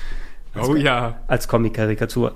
Ähm, sehr viele verschiedene Sachen. Ähm, hast du irgendwann mal, also mit den Jahren kommen natürlich dann die neuen Konsolen kommen raus, Computer, man wird älter und so weiter. Ähm, hat dein Bruder das NES weiter für sich in Anführungsstrichen behalten und gespielt oder ist es so? Also ich habe viele von meinen alten Sachen zum Beispiel an meinen kleinen Bruder dann auch gerne weitervermacht, wenn ich gesagt habe, okay, ich habe mir jetzt die neue Konsole geholt und spiele darauf hauptsächlich. Ich will die jetzt nicht, ich habe keine Ahnung, an wen ich die verkaufen soll. Mein kleiner Bruder kann sie dann am, am Fernseher von den Eltern dann so spielen, wie er mag. Hast du das NES mal vermacht bekommen oder war es Ähm, einfach der Allgemeinbesitz?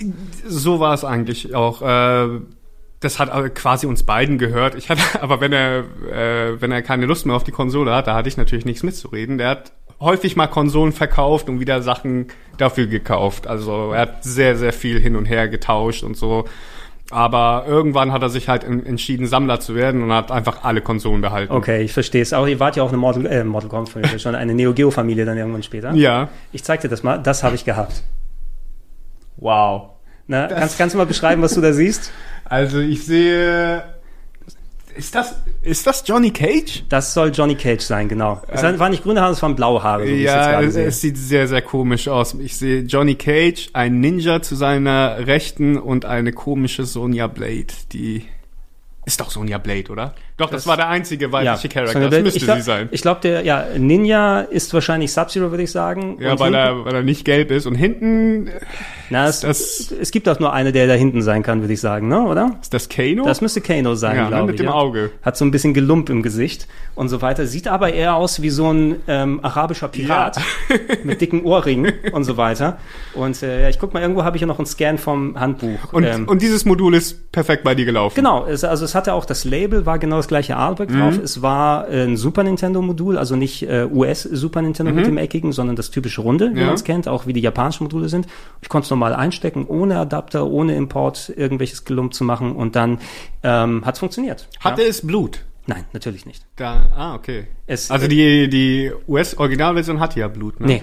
Super Nintendo gibt es keine Version, wo Mortal Kombat Blut hatte. Weder, Ah, weder das, die US Doch, doch, die das stimmt, das kann sein. Ja, nur das Kann Mega sein. Drive hatte Blut mit dem Code zum Einstellen. Beim Super Nintendo war es so, dass leider gar keine Version, also mein, es war auch so ein bisschen meine Hoffnung, wenn ich jetzt hier das Japanische Ah, okay. habe vielleicht, ne, aber die haben genauso dann geschwitzt und geraucht Ah, stattdessen, ja, also ja, wo das ja. alles eingefärbt war. Super Nintendo leider, egal welche Version du holst, ob Original oder Bootleg, ob US oder Japan oder Ah, Deutsch, okay. hattest du immer die leider nicht so gute Version. Aber den zweiten dafür, der, Der, zwe der zweite war umso besser. Ja. Zweite ist auch, ich würde sagen, bei dem ist die Super Nintendo-Version auch am herausragendsten. Ja. Ne? Wenn du nicht gerade hier so eins zu eins Arcade oder, Arcade hast. Arcade oder Super Nintendo, Ja, ja. es hat auf jeden Fall, weil Grafik und Musik waren besser als auf Mega Drive. Und du hattest mehr Knöpfe. Ja. Ne? Aber gut, ja, eine der Sachen, ich, ich war auch nicht gefeit vor solchen Sachen, Mhm. ab und zu mal. Ne?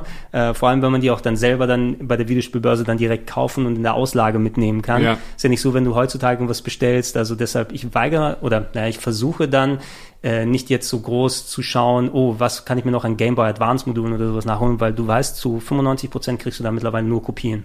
Na, und da will ich jetzt nicht sagen, oh, ich habe für dieses seltene Spiel so viel Geld nochmal ausgegeben und dann kommt das vier Monate später an aus Asien und hast irgendwie eine, eine, eine Raubkopie für viel Geld dann gekauft. Das Ja. ist auch nicht unbedingt geil als Ja, ja, ja. Das, wenn ich was gemacht habe, ich habe hier ja auch ein paar Famicom-Module mitgebracht, als ich tatsächlich mal das Glück hatte, vor ein paar Jahren in Japan zu sein und da mal äh, über die komplette NES-Mario-Sammlung gestoßen bin, Mhm. die Famicom-Sammlung. Da habe ich natürlich gesagt, okay, ich brauche eins. nice. Muss ich mal mitnehmen. Na, bevor ich das bestelle, Hast du auch ein Famicom gleich mitgekauft? Nein, das habe ich nicht. Nein, ich habe, ähm, also ich habe, ja, es wäre dann mein erstes eigenes NES in Anführungsstrichen. Da gibt's natürlich auch, die haben ja da, wenn du in den Videospielläden bist, natürlich haben sie da einen Aufpreis für äh, die ganzen ähm, Touristen, die da sind, weil du weißt ja mittlerweile wissen auch alle Videospielshops da, hey, was sind unsere Sachen wert? Du kannst nicht einfach nach Japan hingehen und sagen, okay, für umgerechnet 5 Euro kriegst du 30 NES-Spiele oder 30 Famicom-Spiele, sondern die wissen ganz genau, das sind die beliebten Sachen.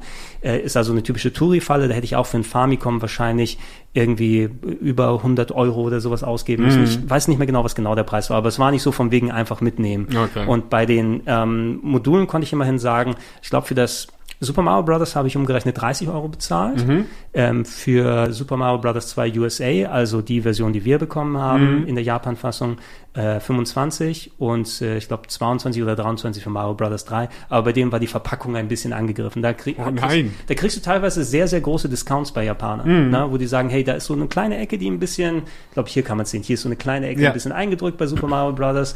Ja, kostet gleich nochmal die Hälfte. Ja. Ne? Bin ich okay damit. Ne? Von den Sachen, die ich hier schon mal gebraucht gekauft habe, Klar. ähm, da ist das ein ganz anderes Niveau wie man solche Sachen mitnehmen kann. Aber ich verstehe, wenn du dann natürlich irgendjemand hast, der Sammler ist, das bin ich in meiner Familie gewesen. Irgendwann war ich dann der Sammler und habe dann nach dem C64 das Master System, danach den Amiga 500.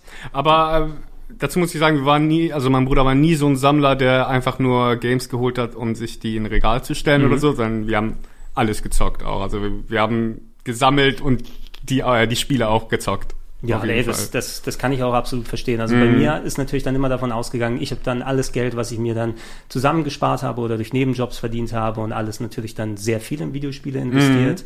Ähm, wenn dann später irgendwann mal Super Nintendo, für Super Nintendo bin ich putzen gegangen. Ne? Da haben mich hier meine Verwandten mitgenommen, die dann hier Reinemacherdienste dann gearbeitet haben und dann, okay, wenn du die Büros sauber machst, kriegst du dann 10 Mark oder sowas Ja, und dann mache ich nice. das ein halbes Jahr lang, kann mir ein Super Nintendo kaufen, solche Geschichten. Ähm, mein Mega Drive habe ich günstig bekommen als äh, Ausstellungsstück bei Karstadt. Da habe ich mir das, glaube ich, für 50 D-Mark mitnehmen können, was. Nice. geil war. Krass. Ähm, und irgendwann verdienst du ja zum Glück dann auch Geld, ne, wo Ja. ich dann sagen kann, okay, ich kann mir selber eine Playstation leisten Genau. oder einen Saturn oder andere Geschichten. Ja, mein Bruder war auch ganz früh schon arbeiten, eigentlich nur für Ja, Videogames. sagst ja auch, also wenn du dann, meine, du hast ja auch nicht dann irgendwie Vollzeit als Jugendlicher dann arbeiten können, Mhm. sondern was kriegst du dann so als Nebenjobs? Bei mir, glaube ich, war das Maximum, wenn ich dann wirklich volle Pulle abseits von der Schule gearbeitet habe oder was auch immer für Jobs ich dann da angenommen habe. Oder ich habe in der Familie ausgeholfen im Restaurant, da gab es dafür eben nochmal mehr Taschengeld. Mhm. Ja, ja, ja. Ähm, das waren auch da maximal ein paar hundert Mark im Monat, die Mhm. dazu gekommen sind. Und wenn du sagst, Spiele sind nicht unbedingt günstig, Mhm. na, kannst ja auch wirklich nicht dann sagen, oh, dann hole ich mir so ein Packen Leermodule und kopiere sie oder sowas. Das funktioniert ja auch Nee, nicht, nee. Ne, sondern du musst es ausgeben. Und da war ich auch immer sehr häufig in den Kaufhäusern natürlich und geschaut, oh, was ist da in der. Kabelkiste? Nimm das mal mit. Was, 40 D-Mark für Wing Commander auf dem Super Nintendo? Das kann ja nur gut sein. Ja, ja, ja. Und so habe ich mich damit versorgt. Ähm, bevor wir zu den Spielen dann nochmal konkret drüber sprechen, lassen wir mal ein bisschen über das Zubehör, dann quatschen, was es dafür gegeben hat. Mhm. Ja. Ähm, ich hatte hier auch nochmal mitgebracht, das ist eine Sache, die es dann eben nicht in Europa gegeben hat. Eine der vielen Zubehöre war das sogenannte Famicom Disk System. Mhm. Ähm, in Japan war es so, ähm, dass irgendwann mal der Speicherplatz auf dem Modul, so ein Modul herzustellen, Anfang, Mitte der 80er, war nicht gerade günstig. Ne? Mhm. Du hattest auch nicht die Möglichkeit abzuspeichern auf dem Modul und Nintendo hat sich auch gesagt, hey, wir brauchen, äh, und weil das vor allem auch mit den Kopien dann langsam angefangen hat, oh, Ja. äh, dann lass uns doch mal gucken, können wir vielleicht ein neues Medium dann erfinden, wo die Leute sich ein Laufwerk kaufen können, weil dann gibt es günstigeren Speicherplatz, Leute können speichern und vor allem sind die ein bisschen kopiersicherer, relativ kopiersicherer, wenn man von Diskettenmedien spricht. Aber Ja. die haben ähm, 86 ein Diskettenlaufwerk für das äh, Famicom rausgebracht, das Famicom Disk System, das auf ja speziellen, das sind auch nicht mal dreieinhalb Zoll, das sind vergleichsweise sehr kleine Disketten hier. Ne, die haben auch nicht irgendwie so eine Metallschutzfläche da, sondern ähm, die sind offen mit dem äh, Feld, wo man drauf kann. die sehen ein bisschen hochwertiger aus für Disketten, sagen wir es mal so. Ja, sie sind auf jeden Fall, also ich habe mir auch ein paar einfach sammlungstechnisch geholt. Das ist äh, Famicom Detective Club, was ich hier gerade habe, wo, was wir so ein bisschen hin und her reichen, die unter anderem ja auch als äh, Remakes vor einiger Zeit für die Switch gekommen sind, so Ah, okay. Detektiv-Adventures und genau solche Sachen sind meine Kragenweite oder so. Und ich wollte einfach mal auch eine Famicom Disk System haben, damit ich die Dinger hier in der Sammlung haben kann. Und das Interessante daran ist, du siehst diesen Schriftzug, der ist ja Nintendo ganz reingefräst. Ja. Da. Ähm, achte mal drauf, ich gebe dir das nochmal in die Hand. Guck mal auf den Nintendo-Schriftzug vorne und hinten drauf. Da siehst du, dass da verschiedene Vertiefungen drin sind. Ähm, mal ist in einem Buchstabe ist dann ganz viel rein rausgefräst aus dem Plastik, mal ist immer so ein bisschen höher. Ah, ja, Das, ja. das, das ist der physische Kopierschutz sozusagen bei den Dingern. Ah, ja, wo okay. Nintendo dann auch ähm, quasi das Gerät so ein bisschen miterkennen kann.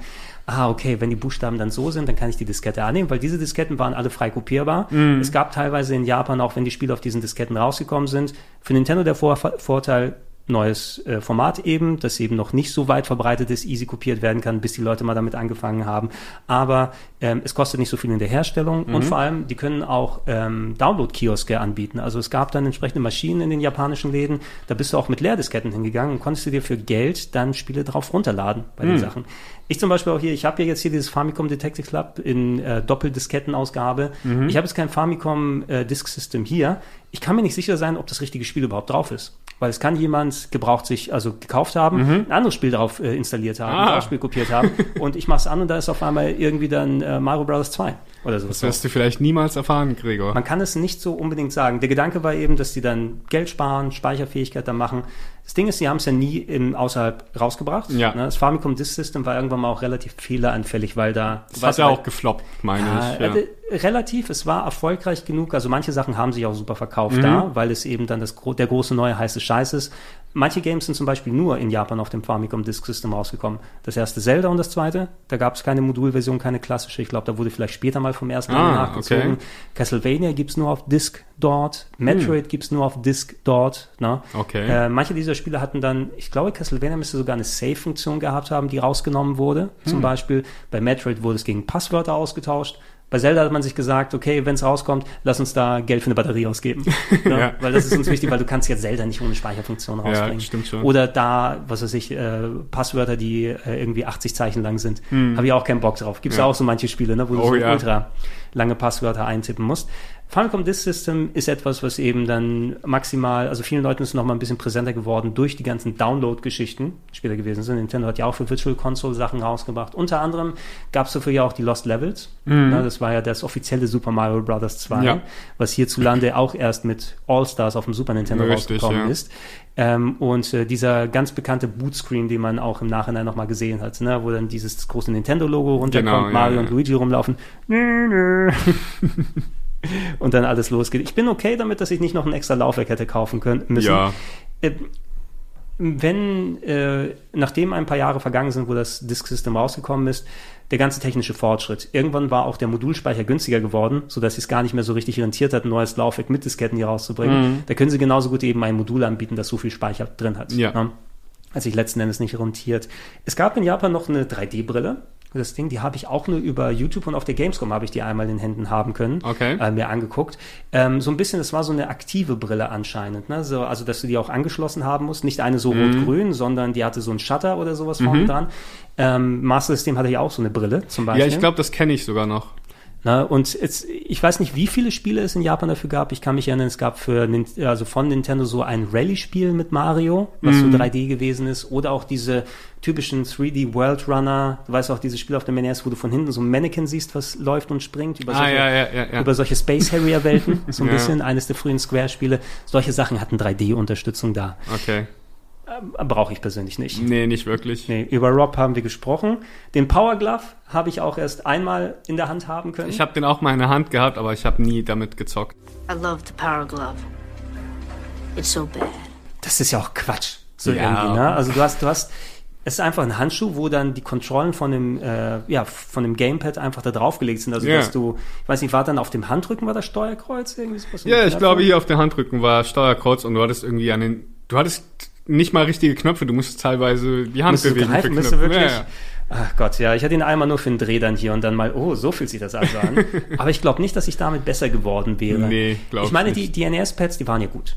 Ne? Ja. Steuerkreuz war sehr präzise. Das Einzige, was ich sagen würde, ist, dass ich, ähm, wenn du dann vielleicht ein bisschen zu sehr verkrampft bist bei manchen Spielen, die Ecken konnten sich in die Hände so reingraben. Ja, Pad ist auch verhältnismäßig sehr klein gewesen. Also, ja, genau. Und äh, was ich später gemerkt habe, was ich bevorzugt hätte, diese seitliche Anordnung der beiden Knöpfe B und A nebeneinander. Mhm. Ne? Ich mag eigentlich lieber diese YB Super Nintendo Stellung, dass du quasi mit einem Daumen beide Sachen Ja, drücken kannst. ja. Das ist das, was mich so ein bisschen durcheinander bringt, wenn ich solche Pads mit zwei Knöpfen nur nebeneinander dann heutzutage in die Mhm. Hand nehme. Ich tendiere ein bisschen, die tatsächlich wie ein Joyboard zu spielen. Ich weiß nicht, ob das so meine Sache Ah, ist, weil die okay, fühlen mich okay. präziser, weil ich, ich halte das so ein Gamepad dann mit der linken Hand normal für das Steuerkreuz, aber ich benutze meine Zeigefinger für die beiden Buttons. Okay. Ich habe das Gefühl, ich habe damit ein bisschen bessere Präzision, als mit dem Daumen hin und her zu gehen. okay. Merkst du bei Speedrandale, wenn ich dann mal irgend so ein altes Spiel zocke? Okay, will ich sehen. Achte das nächste Mal drauf, ja. Aber ansonsten kann ich mich nicht beim Controller beschweren. Wobei das Super Nintendo-Ding gefiel mir besser. Insgesamt ist ja auch ein coolerer Controller. Ja.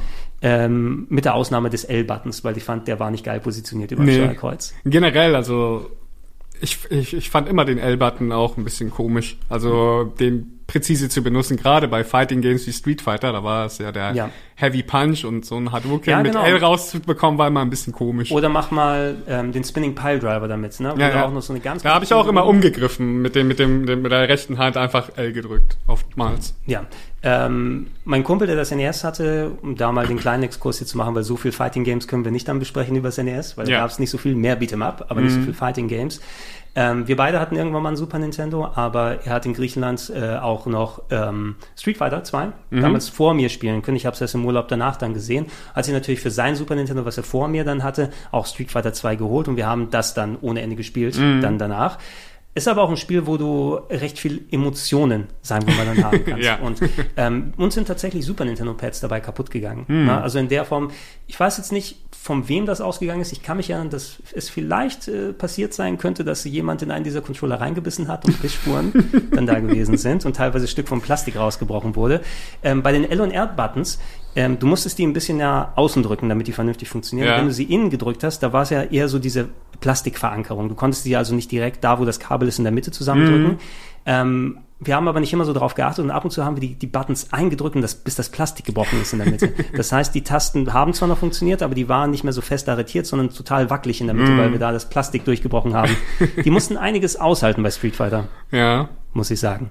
Ihr habt wahrscheinlich auch Street Fighter ohne Ende gezockt. Wir haben ganz viel Street Fighter gespielt, aber wir waren nie so eine Leute, die Pads zerschrottet haben. Wir hatten einen Kumpel, der, der hat uns- bei uns mal ein Pad kaputt gemacht, aber wir selber waren sehr vorsichtig eigentlich. Gerade mein Bruder, der hat mich auch immer äh, beschimpft, wenn ich hier nicht vorsichtig genug mit den Konsolen umgegangen bin. Ey, natürlich, ne? Also auch wenn du es mit heutigen Preisen vergleichst, 30 D-Mark für ein Super Nintendo Pad oder 20 D-Mark für ein NES Pad, ist natürlich auch eine andere Ja. Schnack von Technik drin, aber äh, 70, 80 Euro für ein PS5 Pad ist einfach mal Ja. das, das äh, 6, 7, 8-fache da. Naja, wir hatten auch damals ähm, äh, Neo Geo. Da hatte ich einen Kumpel bei mir, auch ein Grieche übrigens, und ich habe mit dem Fighting Games gespielt und er ist halt total durchgedreht und er hat halt mein Pad, mein, mein, mein, mein äh, Board Den da Stick und schon raufgezimmert, ne? schön draufgezimmert. Am nächsten Tag hat mein Bruder wollte damit spielen und merkte, ey, das funzt nicht mehr richtig, der Oh. geht nicht mehr nach links und so. Da habe ich ein bisschen Anschiss erstmal bekommen. Oh, oh, aber ich, ich kann es verstehen, vor allem, weil es sind, es sind zwar stabile Joyboards auf dem Neo Geo, Ja, ja. aber wenn die mal kaputt gehen, die sind ja auch super schwierig zu ersetzen. Ja, damals ging's halbwegs noch, weil, wie gesagt, es gab ja die Videogame-Börse, da Ja. bist du an alles Kannst äh, du sagen, hier, gekommen. der, der funktioniert noch, hier, wie viel, Ja. wie viel bist du dafür? ja, richtig. So wie man seine 360 ab und zu mal verkauft hat, so, solange die noch funktioniert hat, bevor sie kaputt geht. ja. Schnell gegen ein neues Modell eintauschen.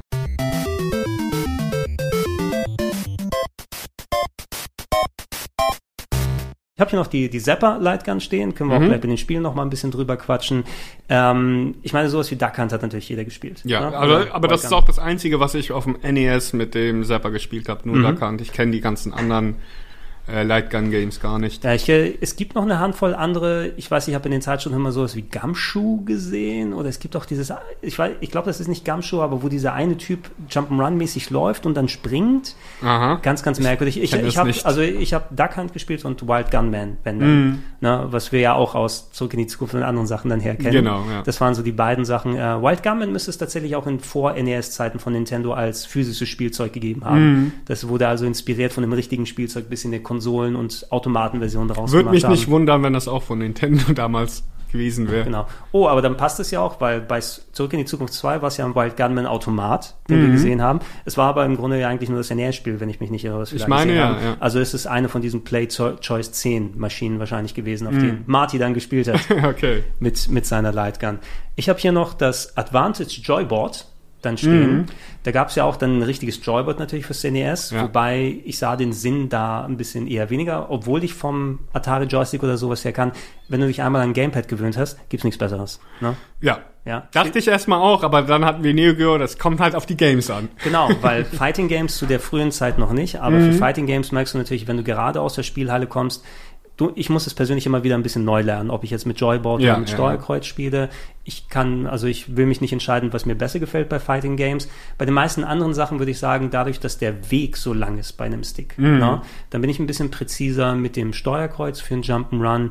Selbst bei einem Shoot'em Up vielleicht. Ja. Ne, solche Geschichten spiele ich dann lieber mit den Pads. Ich hatte auch erstmal Angst davor. Also mein Bruder meinte, ja, das hat aber äh, Boards, das Neo Geo und so, da wirst du dich schon dran gewöhnen. Ja, ich meine, nein, ich möchte aber Pad, aber dann Regelhaft. Nach, nach dem ersten Tag ging es dann halbwegs. Wie findest du denn eigentlich das, äh, die Neo Geo CD-Pads? Hast du, bist du Ähm, damit? die finde ich leider schrecklich. Also dieser Stick, der ist halt echt schrecklich. Ja, selbst, selbst im Original mit den Mikroschaltern, ne? Weil, äh, also ich hatte. Mhm. Die haben es halt versucht, wie ein Stick zu machen. Ja, das war so, so ein halber Weg. Es ist ja kein Analogstick, aber er guckt so ein bisschen raus. Mhm. Ne? Also du hast schon diesen Weg und hast eben zum Glück immerhin die Mikroschalter, also dass es schön klack klack macht, wenn Ja. du in die Richtung ma machst, was so für mehr Präzision sorgt, weil dann weiß ich, okay, da hat's ausgelöst, Mhm. da kann ich das machen. Es hört sich zwar dann immer an, als ob irgendjemand verprügelt wird, wenn du dann selber spielst, klack klack klack klack klack klack klack die ganze Zeit. Ja. Präzision ist da. Aber ich hätte da auch gesagt, ich habe nur ganz, ganz wenig mit dem originalen Neo Geo CD-Pad gespielt. Ein Kumpel von mir hatte eben auch sein Neo Geo CD dann Ja. da, ähm, womit wir dann gespielt haben und habe da auch das Joyboard präferiert. Was ganz, ganz schlimm ist, sind die leider vom Neo Geo Mini. Wir hatten es ja auch mal ausprobiert vor langer Zeit im Retro Club. Die haben nämlich nicht mal die Mikroschalter und Ja. da weiß ich nicht, in welche Richtung ich drücke, ob das überhaupt Ja. funktioniert hat oder nicht. Kann man so ein bisschen vergessen. Beim Advantage oder Advantage haben wir es damals genannt. Warum? Wir können ja, wir können ja kein Englisch. Das Advantage. Das, Advantage. Ja, ähm, es, ga- es ist ja in einem Film aufgetaucht, falls du dich noch erinnern kannst. Äh, ja, Ghostbusters 2 war das. Genau. Ghostbusters 2 war das, wo sie damit die Freiheitsstatue gesteuert richtig, haben. richtig, ja. Ja, Fand hat- ich auch sehr cool, die Szene. War, war super cool. Ich glaube nicht, dass es eine offizielle Zusammenarbeit war, wobei es gab ja auch Ghostbusters Videospiele, auch Ghostbusters 2 auf dem NES. Allerdings, äh, ich denke einfach, da haben sie irgendeinem Setdesigner gesagt, ja, die brauchen so ein, so ein Steuergerät. Geh und kauf mal das nächste, was du im Laden Mhm. ja, findest. wahrscheinlich. Und dann ist es das vom NES geworden. Und ich habe mir noch aufgeschrieben den Fourscore 4 Spieleadapter. Ähm, das NES hatte ja zwei äh, Anschlüsse. Allerdings, es gab ja auch eine Handvoll Spiele wie Nintendo World Cup zum Beispiel. Ich habe hier noch Gauntlet 2 oder Super Spike V-Ball, das Volleyball, Beach-Volleyball-Spiel, ähm, wo du mit bis zu vier Spielern gleichzeitig spielen kannst. Und ähm, da kann ich mich an das Nintendo Super Set erinnern. Ich glaube, es hieß Super Set, was sie hierzulande auch mal beworben haben. Da war die Werbung tausendmal im Fernsehen gezeigt worden. Na, was ist? Wir haben es. Was? Den Prototypen vom neuen Nintendo Super Set. Ja, mit drei Wahnsinnsspielen. Hier, Tetris und Super Mario Brothers und Nintendo World Cup. Super, super. Klasse Live-Action für vier Spieler. Dann muss Nintendo 14 Millionen Das ausspucken. gibt's doch schon überall zu kaufen. Ja, das neue Nintendo Super Set, die Actionwelt von Nintendo. wo du dann das ähm, NES selber hattest. Dann war noch äh, die Kassette von World Cup plus Super Mario Bros. und Tetris, glaube ich, noch dabei. Es müssten die drei gewesen sein. Okay, ja. Und dieser Vierspieler-Adapter eben, dass wenn jemand ähm, World Cup zu viert spielen möchte, dass man das auf der Konsole machen kann. Aber ich habe es nie selber besessen. Ich auch nicht. Na, und ja gut, wir haben zu zweit gespielt. Wenn noch mehr Leute dabei waren, haben wir uns abgewechselt. Na, ich weiß jetzt nicht, ob dann so viele Vierspieler-Games da gewesen wären, Ja. dass es sich unbedingt gelohnt hätte. Für den Super Nintendo hatte ich eins, aber haben wir auch nur ein, zweimal benutzt für Bomberman. Das Ja. war's auch. Kann ich verstehen. Ne? Also es gibt bestimmt Leute, die dann immer solche großen Runden gemacht haben, aber bei uns hat es meistens so ergeben, entweder haben wir zu zweit gespielt und dann sind ein paar andere Leute dazugekommen und dann hat man sich einfach abgewechselt oder andere Sachen gemacht. Aber es gab dann nie das große, oh, wir setzen uns zusammen, machen jetzt das Turnier. Ich kann mich nur einmal dran erinnern, da hatten wir auf dem Saturn Bomberman zu acht gespielt. Zu acht, oh, da ja, das war auch nur einmal. Adapter. Ja, ja, genau. zwei Adapter, mein Bruder, Kumpels eingeladen, der eine hatte noch seinen Adapter mitgenommen und da haben wir tatsächlich zu acht Bomberman gezockt und das war richtig geil. Das ist geil. Ja, also Turmbomberman ist auch die beste Version, Ja. muss man sagen. Ich habe die einmal in Natur erleben dürfen. Das war das äh, Maniac-Zeitschrift Forentreffen. Hm. Ja, die Maniac-Zeitschrift hat dann regelmäßig, ich glaube, das machen sie nicht mehr, also sowieso aktuell in den letzten ein, zwei Jahren wahrscheinlich eh nicht. Hm. Aber ähm, es gab regelmäßig dann, äh, dann Forentreffen, äh, wo dann Leute zusammengekommen sind, haben sich so ein Haus, Jugendhaus eingemietet Mhm. und dann haben alle Leute ihre eigenen Konsolen mitgebracht und aufgebaut und dann bist du hingegangen, hast du zwei Tage durchgezockt, wieder zurückgefahren. und äh, da hatte jemand auch seinen großen Fernseher mitgebracht, weil du musst ja auch was erkennen bei zehn Ja. Leuten, maximal zehn Leuten Ja. gleichzeitig. Und es waren natürlich dann fast zehn Leute, die Bomberman gegeneinander spielen können. War der Hammer. Heutzutage Mhm. Ja. ist es ein bisschen anders mit Battle Royale, ja. aber was willst du dann machen? Nee, bei uns hat das so ausgesehen. Dann lass uns äh, für diesen Teil Sia Mhm. dann nochmal ein bisschen über die großen Serien sprechen und werden uns dann im nächsten Podcast nochmal zusammensetzen und äh, mal über einzelne Genres sprechen. Ja. Ähm, bevor wir manche Sachen dann eben reinpacken, weil du könntest natürlich sagen, okay, bei Jump'n'Runs musst du diese Serie besprechen und da passt es. Ich glaube, manche der Serien, die sind so untrennbar mit dem NES verbunden, da muss man separat nochmal drüber sprechen. Wie natürlich ich meine, wir, wir haben schon sehr viel in tausend Formaten gesagt, jeder von uns, aber die Super Mario Spiele sind natürlich das herausragendste. Ja, eigentlich schon, ja.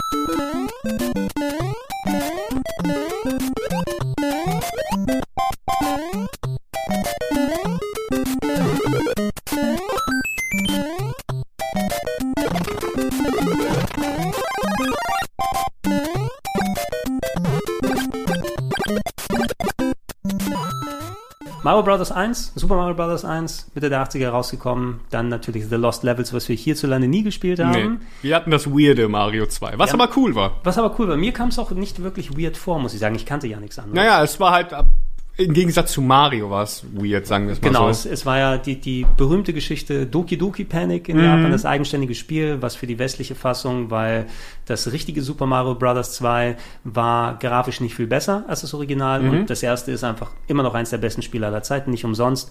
Die Königsdisziplin im Speedrun, wir haben es bei Speedrun da alle gegeneinander gespielt, ich spiele es heute noch super gerne, Ja. ist einfach ein fantastisches Spiel. Beim zweiten Teil war es so, als in Japan der, der richtige zweite Teil rausgekommen ist, da willst du eben nicht drei, vier Jahre später den Kindern in den USA und Japan äh, und äh, in Europa sagen, guck mal, dieses Spiel sieht noch aus wie das allererste, ist aber knallhart Ja. hier. Sondern die haben das hübschere Doki Doki Panic genommen, aber es war ja auch von Nintendo eigenen Leuten. Ich glaube, das müsste sogar auch mit von Miyamoto gewesen kann sein. gut sein, ja. Und dann hat man diese Charaktere, die in Japan dann auf irgendeiner Fernsehsendung basiert haben, haben sie gesagt, okay, was haben wir? Okay, aus dem Turbanträger wird Mario und äh, das ist Prinzessin Peach wird da draus und Toad, Mhm. Toad nehmen wir auch nochmal mit dazu.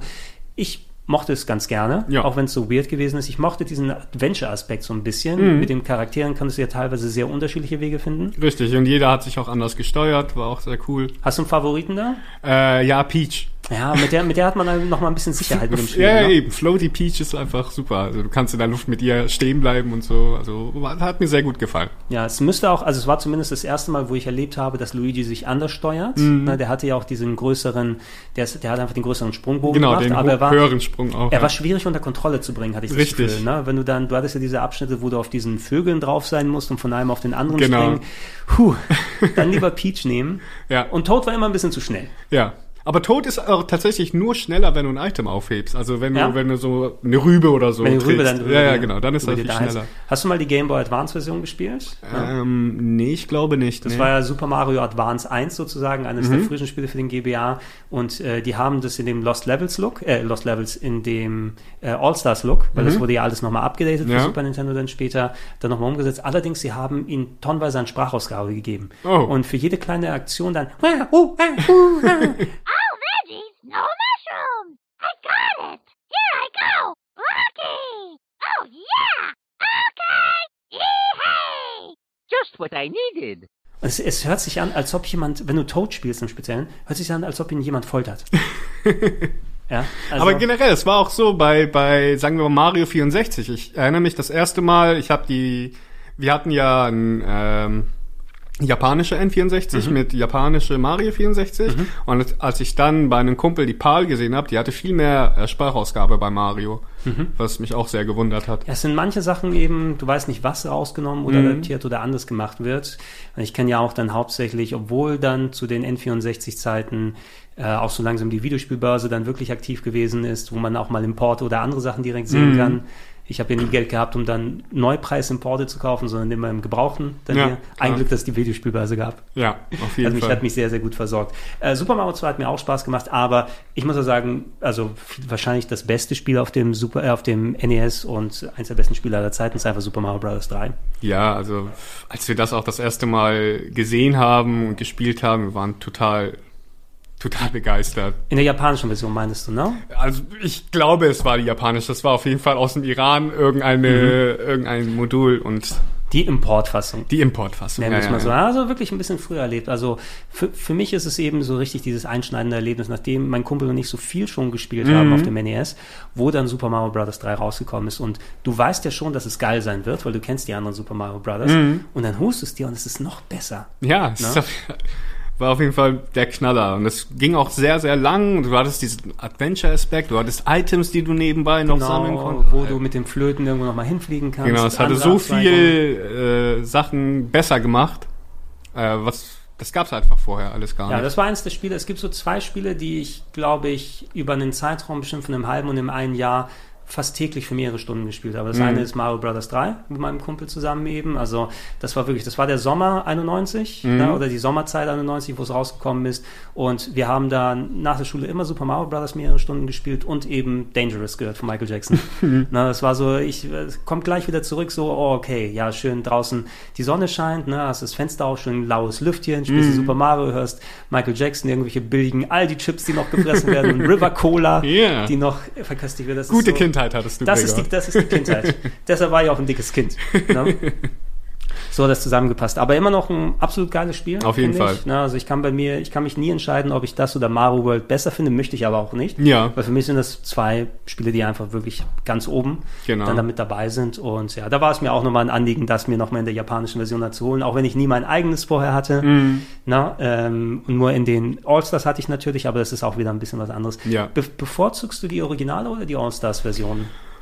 Ehrlich gesagt, ich spiele beides gerne. Ähm, ich hatte nie was gegen die All-Star-Version, weil viele fanden die irgendwie nicht mehr ganz so geil und ich fand eigentlich beide sehr gut. Ich Ja. habe keine, kein, kein Favorite Also eigentlich. ich, ich war sehr froh, dass du einfach so ein schönes Paket hast danach. Ja. Man kam zu 94 kam es raus, ne? also Mhm. hatte ich auch mein Super Nintendo schon. Hatte ich gerade auch Praktikum gemacht äh, beim, beim Virgin Megastore. Mhm. Ja, Schulpraktiker, was machen wir? Ja, kann ich hier arbeiten? Ja, Ja, ich, nice. kannst, kannst du Leuten CDs einlegen, damit sie die hören können. Und dann Mhm. komme ich nach Hause und dann ist Kurt Cobain tot, während ich Mystical Oh. Linear spiele. Ja, haben wir schon mal drüber gesprochen. Ne? ja. Ähm, aber ja, All-Stars äh, fand ich super, dass du die da drin hast. Was du im Nachhinein ja erfahren hast, ist, dass die ja so ein bisschen äh, leider einen Bug übersehen haben, wo das Sprungverhalten von Mario 1 anders ist. Na, ja. also deshalb, es spielt sich nicht exakt genauso, weil ich glaube, wenn du dann an den Block bei Mario All-Stars, bei Super Mario Bros. 1 bei All-Stars da rangehst, anstatt dass du irgendwie die Geschwindigkeit dazugepackt bekommst, kriegst du sie abgezogen. Also gab es irgendwas, wo Ja. dann statt einem Plus wurde Minus gemacht. Ich glaube, bei, bei allen Games, Bei allen von, der, so? von der All-Stars-Version gab's äh, diverse Unterschiede. Also sie sind alle nicht genau eins zu eins wie in der Super Nintendo-Version. Ja. Äh, in der NES-Version. Ja, ich, ich würde deshalb auch nicht sagen, also ich finde das jetzt nicht super schlecht, das hat sich auch gut gespielt. Ne? Und ich spiele auch sowas wie Lost Levels, war natürlich cool, das damals zu erleben Mhm. Ja. in der Super Nintendo. Aber ich haben sie auch schön abgedatet. Es negiert natürlich nicht die Originale, die kann man immer noch dann weiterspielen. Genau, ja. Und es wird ja gerne mal durchgemixt von Nintendo. Mal kommt das Richtig. NES-Spiel noch mal raus als Download, mal die All-Stars-Version für den GBA. Also immer. wem, wem die NES-Version vielleicht zu hässlich ist, der kann ruhig zur All-Star-Version greifen. Die ist halt ein bisschen schöner, aber sonst ist es eigentlich ziemlich gleich. Falls du es noch nicht erlebt hast, ich würde dir mal empfehlen, auf der Wii U ist ja nochmal die Game Boy Advance Fassung von Mario 3 rausgekommen. Und da sind diese sogenannten E-Reader-Level drin. Mhm. Okay. Das waren für den Game Boy Advance gab es so ein Kartenlesegerät. Da hat Nintendo auch so Karten verkauft mit so Barcodes. Ich glaube, Mhm. es war nicht Barcodes, sondern irgendwelche so fast schon QR-Codes mäßig, die du da einlesen kannst. Und da konntest du neue Level freischalten, die die Nintendo-Leute da Mhm. im Super Mario Bros. 3 All-Stars Engine gemacht haben. Und die spielen sich fast schon, die habe ich mit Fabian vor ein paar Wochen hier auf dem Sender erstmals gespielt, wie äh, sehr frühe Mario Maker Level an. Mhm. Ah, also so okay. selbstgemachte Puzzles sind dabei. Da gibt's sogar eine von diesen fast 20 Sekunden Run-Challenges. Ah, schon mal viele okay. Jahre bevor es rausgekommen ist. Gibt's unter anderem in der Wii U Download-Fassung. Ja, Sind die nice. alle freigeschaltet, ohne dass du diese Geräte haben musst. Generell bei Mario 3 sind auch ganz viele Levels, äh, haben sie dann nicht mehr mit reingenommen, aber die sind noch in den Code drinne. Die sieht man im Randomizer zum Beispiel. Mhm. Ah, also okay. gibt's halt die Level, die äh, es nicht geschafft haben. Also es sind acht Stück oder so an Okay. der Zahl. Also meinst du auch richtig äh, Level, so die aufgebaut sind, aber auch mit anderen Elementen hinten, also andere Welten, oder sind es einfach dann Nee, es sind, äh, ich weiß nicht, äh, was für Welten, aber die sind teilweise auch nicht fertig. Da sind Mm, okay. manchmal keine Gegner drin, aber bei Randomizer ist kein Problem, da macht man ja Okay, Gegner, aber ja. Es gibt halt ein, paar Wasserlevel, die äh, ganz komisch sind, die es dann nicht ins Game geschafft haben. Schaut euch einfach die 500 Folgen bei Speedrandale und bei Randomizer Show Ja. über die Mario NES Games an. Wir hatten Mario 3 auch in der Randomizer schon. ja, da das sieht war, die erste, das, glaub war die erste Folge, Genau. ich, ne? Ja, müssen wir bei Gelegenheit dann auch nochmal machen.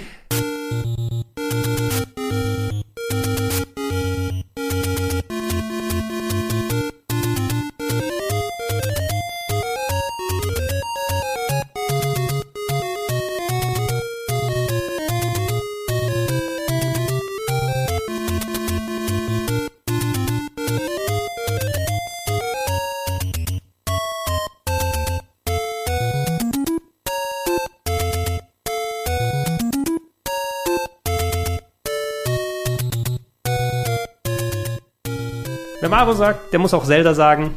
Legend of Zelda 1 und 2. Ja. Ich weiß ja, du bist der Link to the Past Experte. Ja, und ich muss, ich, ich schäme mich wirklich dafür, aber zu NES-Zeiten haben mein Bruder und ich, wir haben Zelda wirklich verabscheut.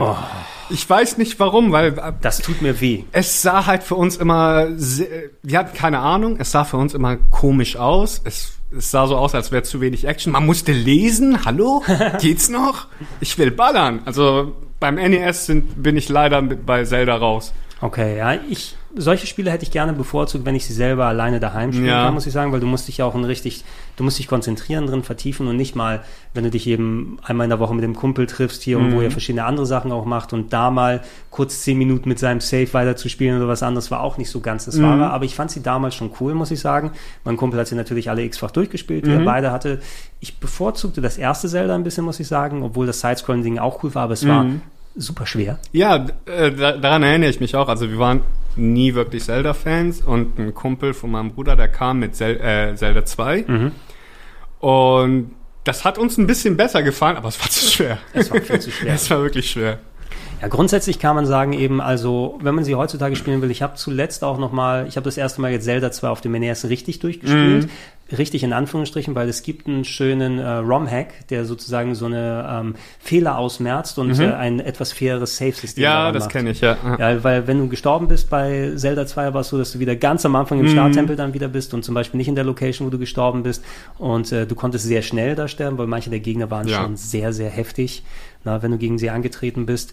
Ähm, hat auch mehr Rollenspielstruktur gehabt mit Erfahrungspunkten, die gab es alle im ersten Teil nicht. Ja. Ähm, der erste Teil auch ein bisschen knifflig für heutige Verhältnisse. Ich finde, wenn du einmal spätere Zelda-Spiele gespielt hast, wie A Link to the Past und die anderen, die steuern sich schon ein bisschen präziser, Ja, habe ich den ja, Eindruck immer. Ne? Da ist es so auch schon darauf ausgelegt, du musst dich schon gut auskennen. Mhm. Aber das erste, du merkst, ey, ist ein zeitloser Klassiker, hat nicht umsonst das ganze Genre festgelegt.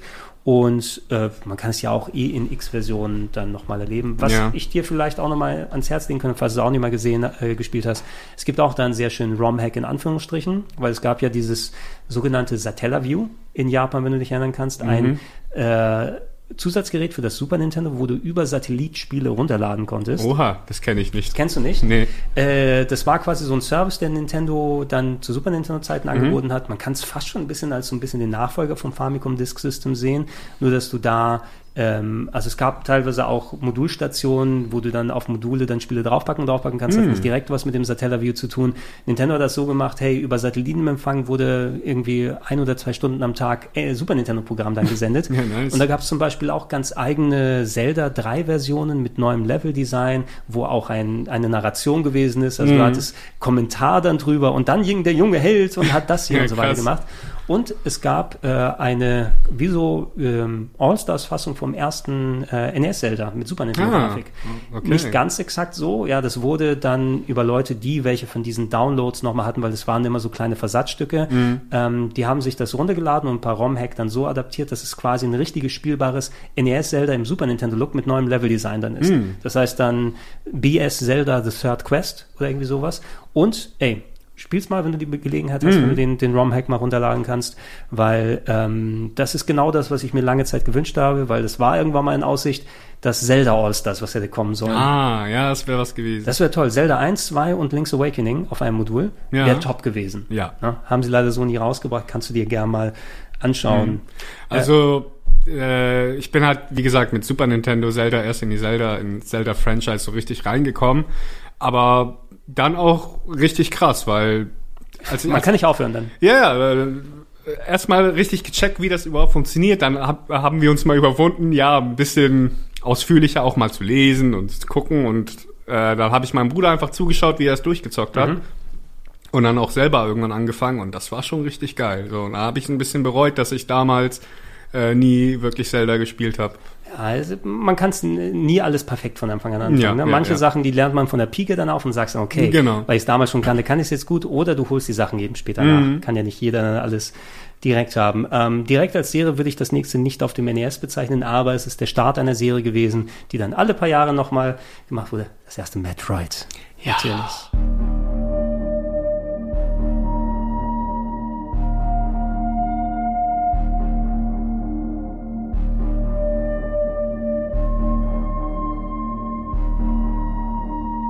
Hast du das gespielt damals? Äh, ja, aber ich erinnere mich, dass ich damals das nie durch hatte. Also auf dem NES.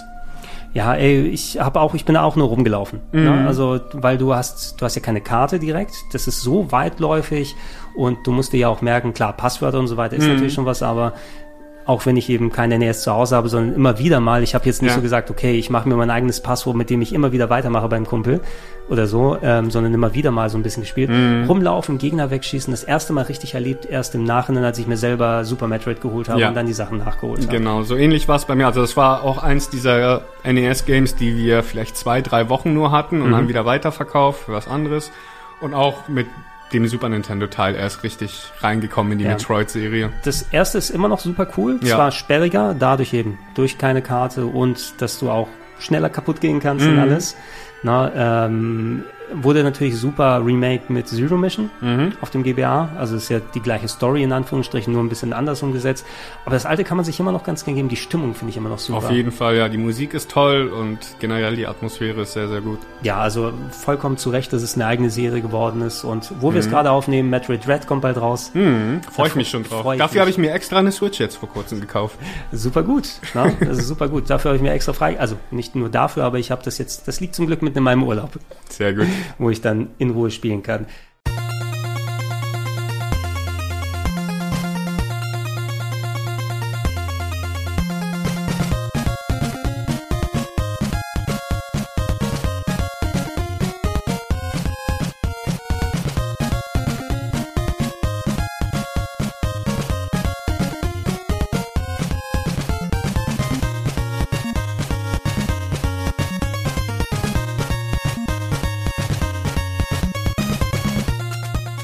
Castlevanias, zwei, drei Stück, zwei, drei Stück, nee, drei Stück gab es auf dem NES. Mhm. Ja. Ähm, das erste und zweite haben wir bei uns gehabt. Das dritte habe ich leider auch erst viel später erlebt, wobei es auch schon mit das Beste ist, muss man Mhm. im Nachhinein sagen. Kanalschwer, aber geil. Ja, Gerade das dritte, das dritte hatten wir leider auch nie, aber die ersten beiden und gerade der erste, der war so gut, aber echt schwer. Ja, alleine die Musik. Ne? Ja, Also die Musik, ist eigentlich der, der Hauptdarsteller des Ja, Spiels. und ich, wenn ich mich nicht irre, das Spiel hatte ja auch endliche Conti oder nee, doch, hat es so ein endliche Continuous oder ich nicht? glaube nicht, aber es hat ein Passwortsystem, meine ich. Ja. Ich weiß, ich weiß es nicht mehr so ganz, wie es damals gewesen ist. Ich weiß, dass ich zumindest mit eigenem Antrieb nie ganz bis zum Ende geschafft habe. Mhm. Dass ich, ich komme immer dann bis zu den äh, Fleaman irgendwie, die dann so wild herumspringen. Ja. Kommen, also ich schaff's gewisse Level da rein, aber so richtig nie durchgespielt habe ich den ersten Teil nicht. Aber wir haben es natürlich immer wieder Ja, gezockt. gerade, gerade wenn du es casual spielst und im letzten Level dieser, dieser große Gauntlet kommt, wo diese, diese große Halle mit den unendlich vielen Gegnern, die zehn Hits oder so fressen, das Ah, ist und echt hart. Alleine komm einmal beim, beim Tod an und dann fängt er mit den Sicheln an und du Ja. hast keine, keine Axt bei dir und du bist angeschissen. Ja. Na, also solche Sachen haben Es sei denn, wieder- du kennst halt die Taktik, wo du ihn einfach nur cheesen kannst. Ja. Aber sowas wusste man natürlich damals Wo, wo nicht. soll ich die Taktik denn herkennen ja, als eben. kleiner, kleiner Aus Junge dem ohne Internet, natürlich. Das Internet. doch in die Zukunft. In die Zukunft. Ja, das Internet hat mir so sehr geholfen. Ja. Wenn ich jetzt sehe, ein Speedrun dauert 10 Minuten beim ersten Ja. NES Castlevania, Ja. Ist anders als die Monate, die wir damals gespielt haben. Richtig. Ähm, für Simon's Quest, also für Castlevania 2, galt so ein bisschen was ähnliches wie bei Metroid. Das war ja eine ähnliche Struktur für Mhm. mich gefühlt. Du hattest die Stadt, du konntest mit Leuten reden, ein bisschen weitläufiger die Level. Ich habe nie richtig weitergefunden, wo der Anschluss war. Ne? Ja, Vor allem, weil ja auch die Übersetzung nicht so geil, aber ich konnte ja eh auch kein richtiges Englisch. Ja, Also, pff, das hatten wir auch. Wieder so ein Game, was wir nur ein paar Wochen da hatten, aber ja, nicht kann ich, kann ich verstehen. Im Nachhinein, ich würde es, glaube ich, auch nochmal zocken, wenn da auch mal ein Fanpatch mal die Übersetzung korrigiert. Äh, soweit ich weiß, gibt's da auf jeden Fall eine Version, also eine ROM-Version, die sehr viel überarbeitet Ja, hat, Dialoge und auch ein bisschen mehr helfen. Genau, hatte bietet. ich, hatte ich auch schon mal dann irgendwo gesehen. Ich glaube, wenn ich es dann nochmal angehe, dann in der Version, Mhm. weil ich will es auch aus eigenem Antrieb spielen, so erleben und nicht daran scheitern, dass ich nicht verstehe, was die auf Englisch schreiben wollten, dass die dann so. Warum nicht di- direkt einfach ein geiles Remake machen? Das wäre toll. Simon's Quest Remake, also Ja. richtig gut. Wir, wir haben gerade ja die äh, Castlevania Advance Collection bekommen, wo wir Mhm. das gerade aufnehmen. Zumindest äh, Konami hat es nicht ganz vergessen. Wir sind jetzt, glaube ich, bei 35 Jahren Castlevania, 86 rausgekommen, der erste Teil in Japan. Ja. Ähm, ich wäre absolut für große Remakes von Teil 1, 2 und 3. Mhm. Ne? Dann gerne auch das Lost Levels, äh, das All-Stars Treatment. Ja, Na? gerne. Muss nicht Super gerne. Nintendo Optik sein, aber so schöne HD 2D Optik. Mhm. Von mir aus Cell-Shading, wie es bei Bloodstained oder sowas ist. Ne? Von mir aus auch in ja, der ja, Richtung. ja. Aber beide, alle drei Games. Auch natürlich äh, sowieso dann Äh, Draculas Curse Ja. hieß der dritte Teil. Hab Der ich jetzt- ziemlich, ziemlich geil sogar. der ist geil, der hat vor allem in der japanischen Version diese, den, durch den anderen Soundchip die noch geilere Musik, mehrere Charaktere, kannst Alucard das erste Mal steuern, Mhm. Ja. viel Varianz, knallhart, wo ich es auch ein paar Jahre später dann gespielt habe. Mhm. Na, hätte ich super gerne auch für die Sammlung damals Ja. gehabt.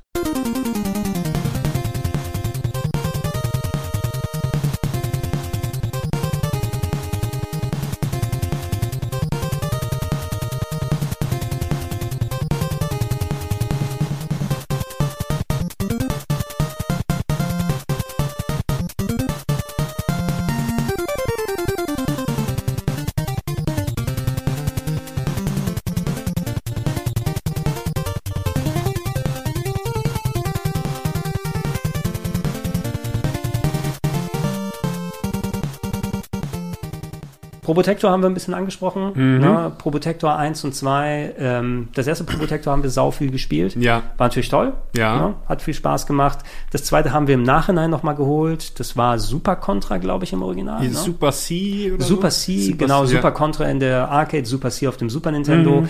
Probotector The Return of the Evil Force, will ich jetzt sagen, Probotector 2. Das kann sein, ja, ja. Irgendwie so hieß es, ne? Auf jeden Fall beides sehr, sehr gute Spiele und haben wir auch sehr, sehr viel gespielt. Ja. Wie gesagt, mein Bruder, erstes Spiel, worauf er wirklich gespart hat, war Probotector. Mhm. Und es war halt knaller. Allein schon das Cover sah schon wirklich ey, knaller das aus. so. Und auch allgemein man muss sagen, eh, ich meine, das hat wahrscheinlich jeder dann so durchgemacht, aber du weißt ja, die, die hatten ja oft schönes Artwork für die Cover, Mhm. aber Konami mit der Silberverpackung.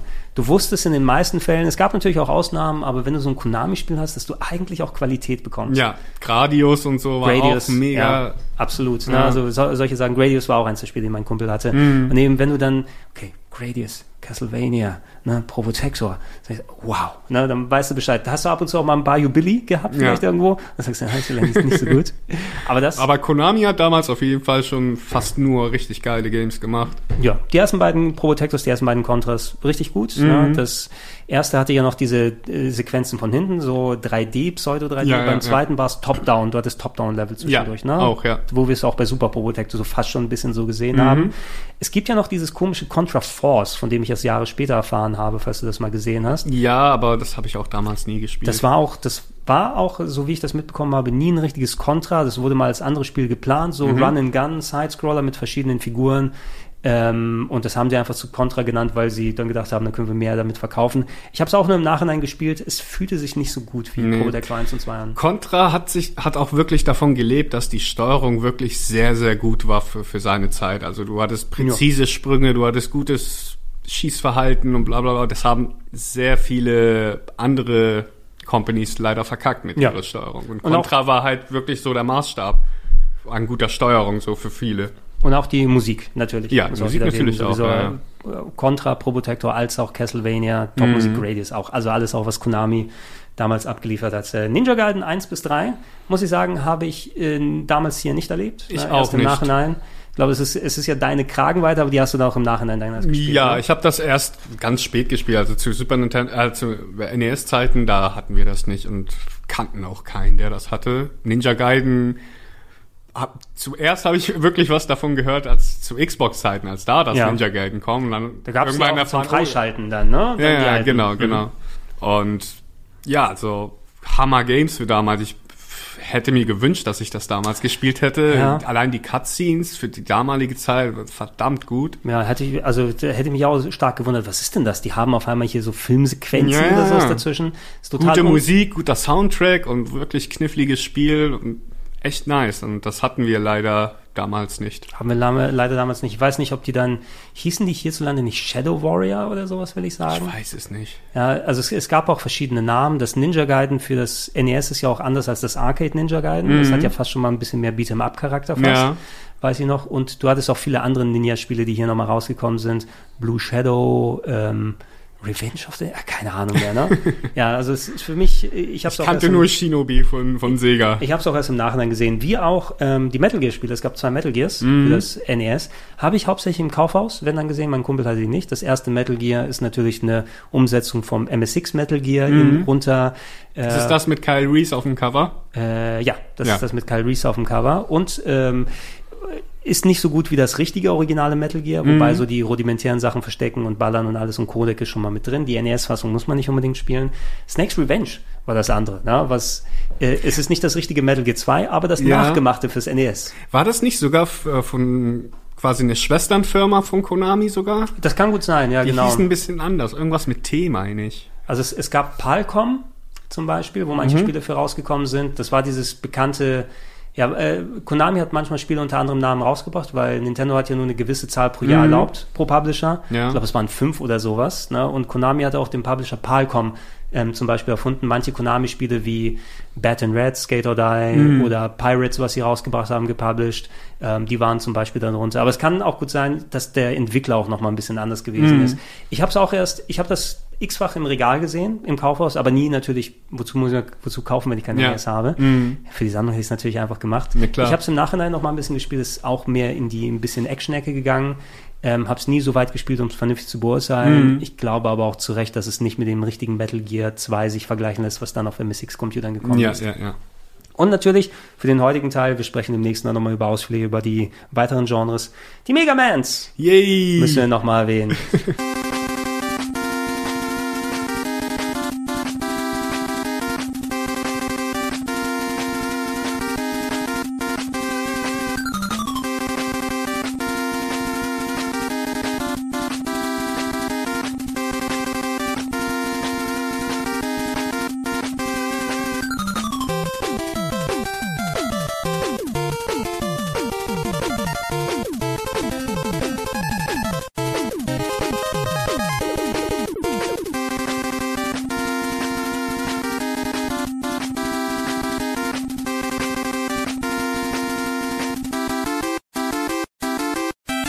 Mega Man 1, auf einmal war es weg. Ihr habt dann Mega Ja. Man 2 und 3 bekommen. Ich weiß, wenn ich mich nicht irre, dein Lieblings-Mega Man ist Teil 3. ne? Richtig, ja, ja. Also Mega Man 2 und 3 haben wir äh, quasi so äh, auf Anhieb bekommen. Also alle beide. Das gehört dann natürlich nicht uns, sondern Kumpel.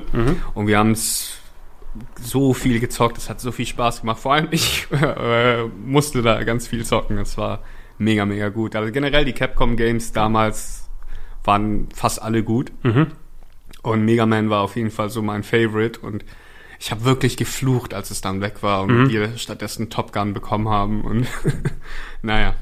Ich meine, es ist ja was, okay, ab das Mega Man 1, das erste, ist ja auch noch ein bisschen unverzeihlich, ja. Ich meine, wenn du damals zum, zum Yellow Devil oder sowas gekommen bist und Oh das ja. dann einmal zu lernen und zu machen.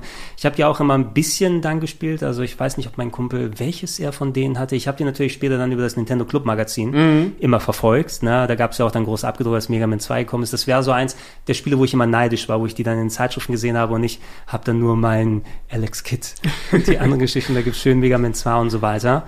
Habe ich mir natürlich gewünscht. Das erste richtige Mega Man, was ich hatte, war tatsächlich die Gameboy-Version vom ersten Teil. Auch sehr gut. Habe ich mir in Griechenland gekauft, tatsächlich. Habe ich da nochmal oder quasi geschenkt bekommen dann damals. Die äh, Gameboy-Teile waren ja ähm, die NES-Teile zwei irgendwie zusammen und dann Genau. durcheinander gemixt. Mega Man 1 auf dem Game Boy hatte die Robot Master von Mega Man 1 und 2. Mhm. Und Mega Man 2 auf dem Game Boy hatte die von 2 und 3. Zwei und drei, irgendwas war immer Ja, so ein bisschen ja, ja. zusammengemixt, was sie rausgebracht haben. Ähm, Habe ich auch natürlich als im Nachhinein gespielt. Ich mag Mega Man 2 mit am liebsten, aber es ist kein, auch keine ungewöhnliche Meinung. Ja, sagen. klar. Das ist ja auch das Spiel, wo viele Leute dann drin abgegangen sind. Ähm, 4, 5 und 6 war irgendwie sowas, wo ich mich dann immer gewundert habe, dass ich immer wieder neue Teile im Laden sehe. Mhm. Hattest du 4, 5 und 6 zum Beispiel damals schon gespielt oder auch erst im Äh, Nachhinein? 4 und 5 habe ich damals auch gespielt. Das, die hatten wir aber erst viel, viel später. Mhm. 6 hatte ich leider niemals gehabt, aber 4 und 5 schon. Okay. Na, ähm, 6 hast du dann aber erst zu Speedrun-Zeiten wahrscheinlich dann Ja, ich habe es irgendwann natürlich nachgeholt, ja. Ka- Kannst du dir deine, sag mal deine persönliche Reihenfolge der NES. Der äh, NES äh, 3, 2, 5, 1, äh, 4, 1, 6 vielleicht. War Okay. aber auch nur, weil ich 6 zu wenig gespielt habe. Ja, es, ist, es wird sich vielleicht noch mal einen ein oder anderen Platz ändern. Ja, Wenn du wahrscheinlich. es noch mal ein bisschen ausführlicher spielst. Äh, Sia, ich sag dir erstmal für den ersten Teil danke, aber wir werden eh gleich noch Gerne, mal ein bisschen weiter ja. quatschen. Äh, und ihr da draußen, danke fürs Zuhören. Ähm, seid beim nächsten Mal dabei, dann werden wir noch mal ein bisschen unser Gequatsche über die restlichen NES-Highlights Mhm. mal ein bisschen dann, ähm, ja, hier beenden. Äh, denkt dran, alle zwei Wochen neuer Podcast hier auf Rocket Beans TV. Ich fülle nach und nach auch das äh, Plauschangriff-Archiv auf plauschangriff.de dann nochmal weiter, ähm, dass ihr auch die ganzen alten Podcasts nochmal mitbekommt. Und wir sagen einfach Danke und Tschüss. Bis zum nächsten Mal. Bye, bye.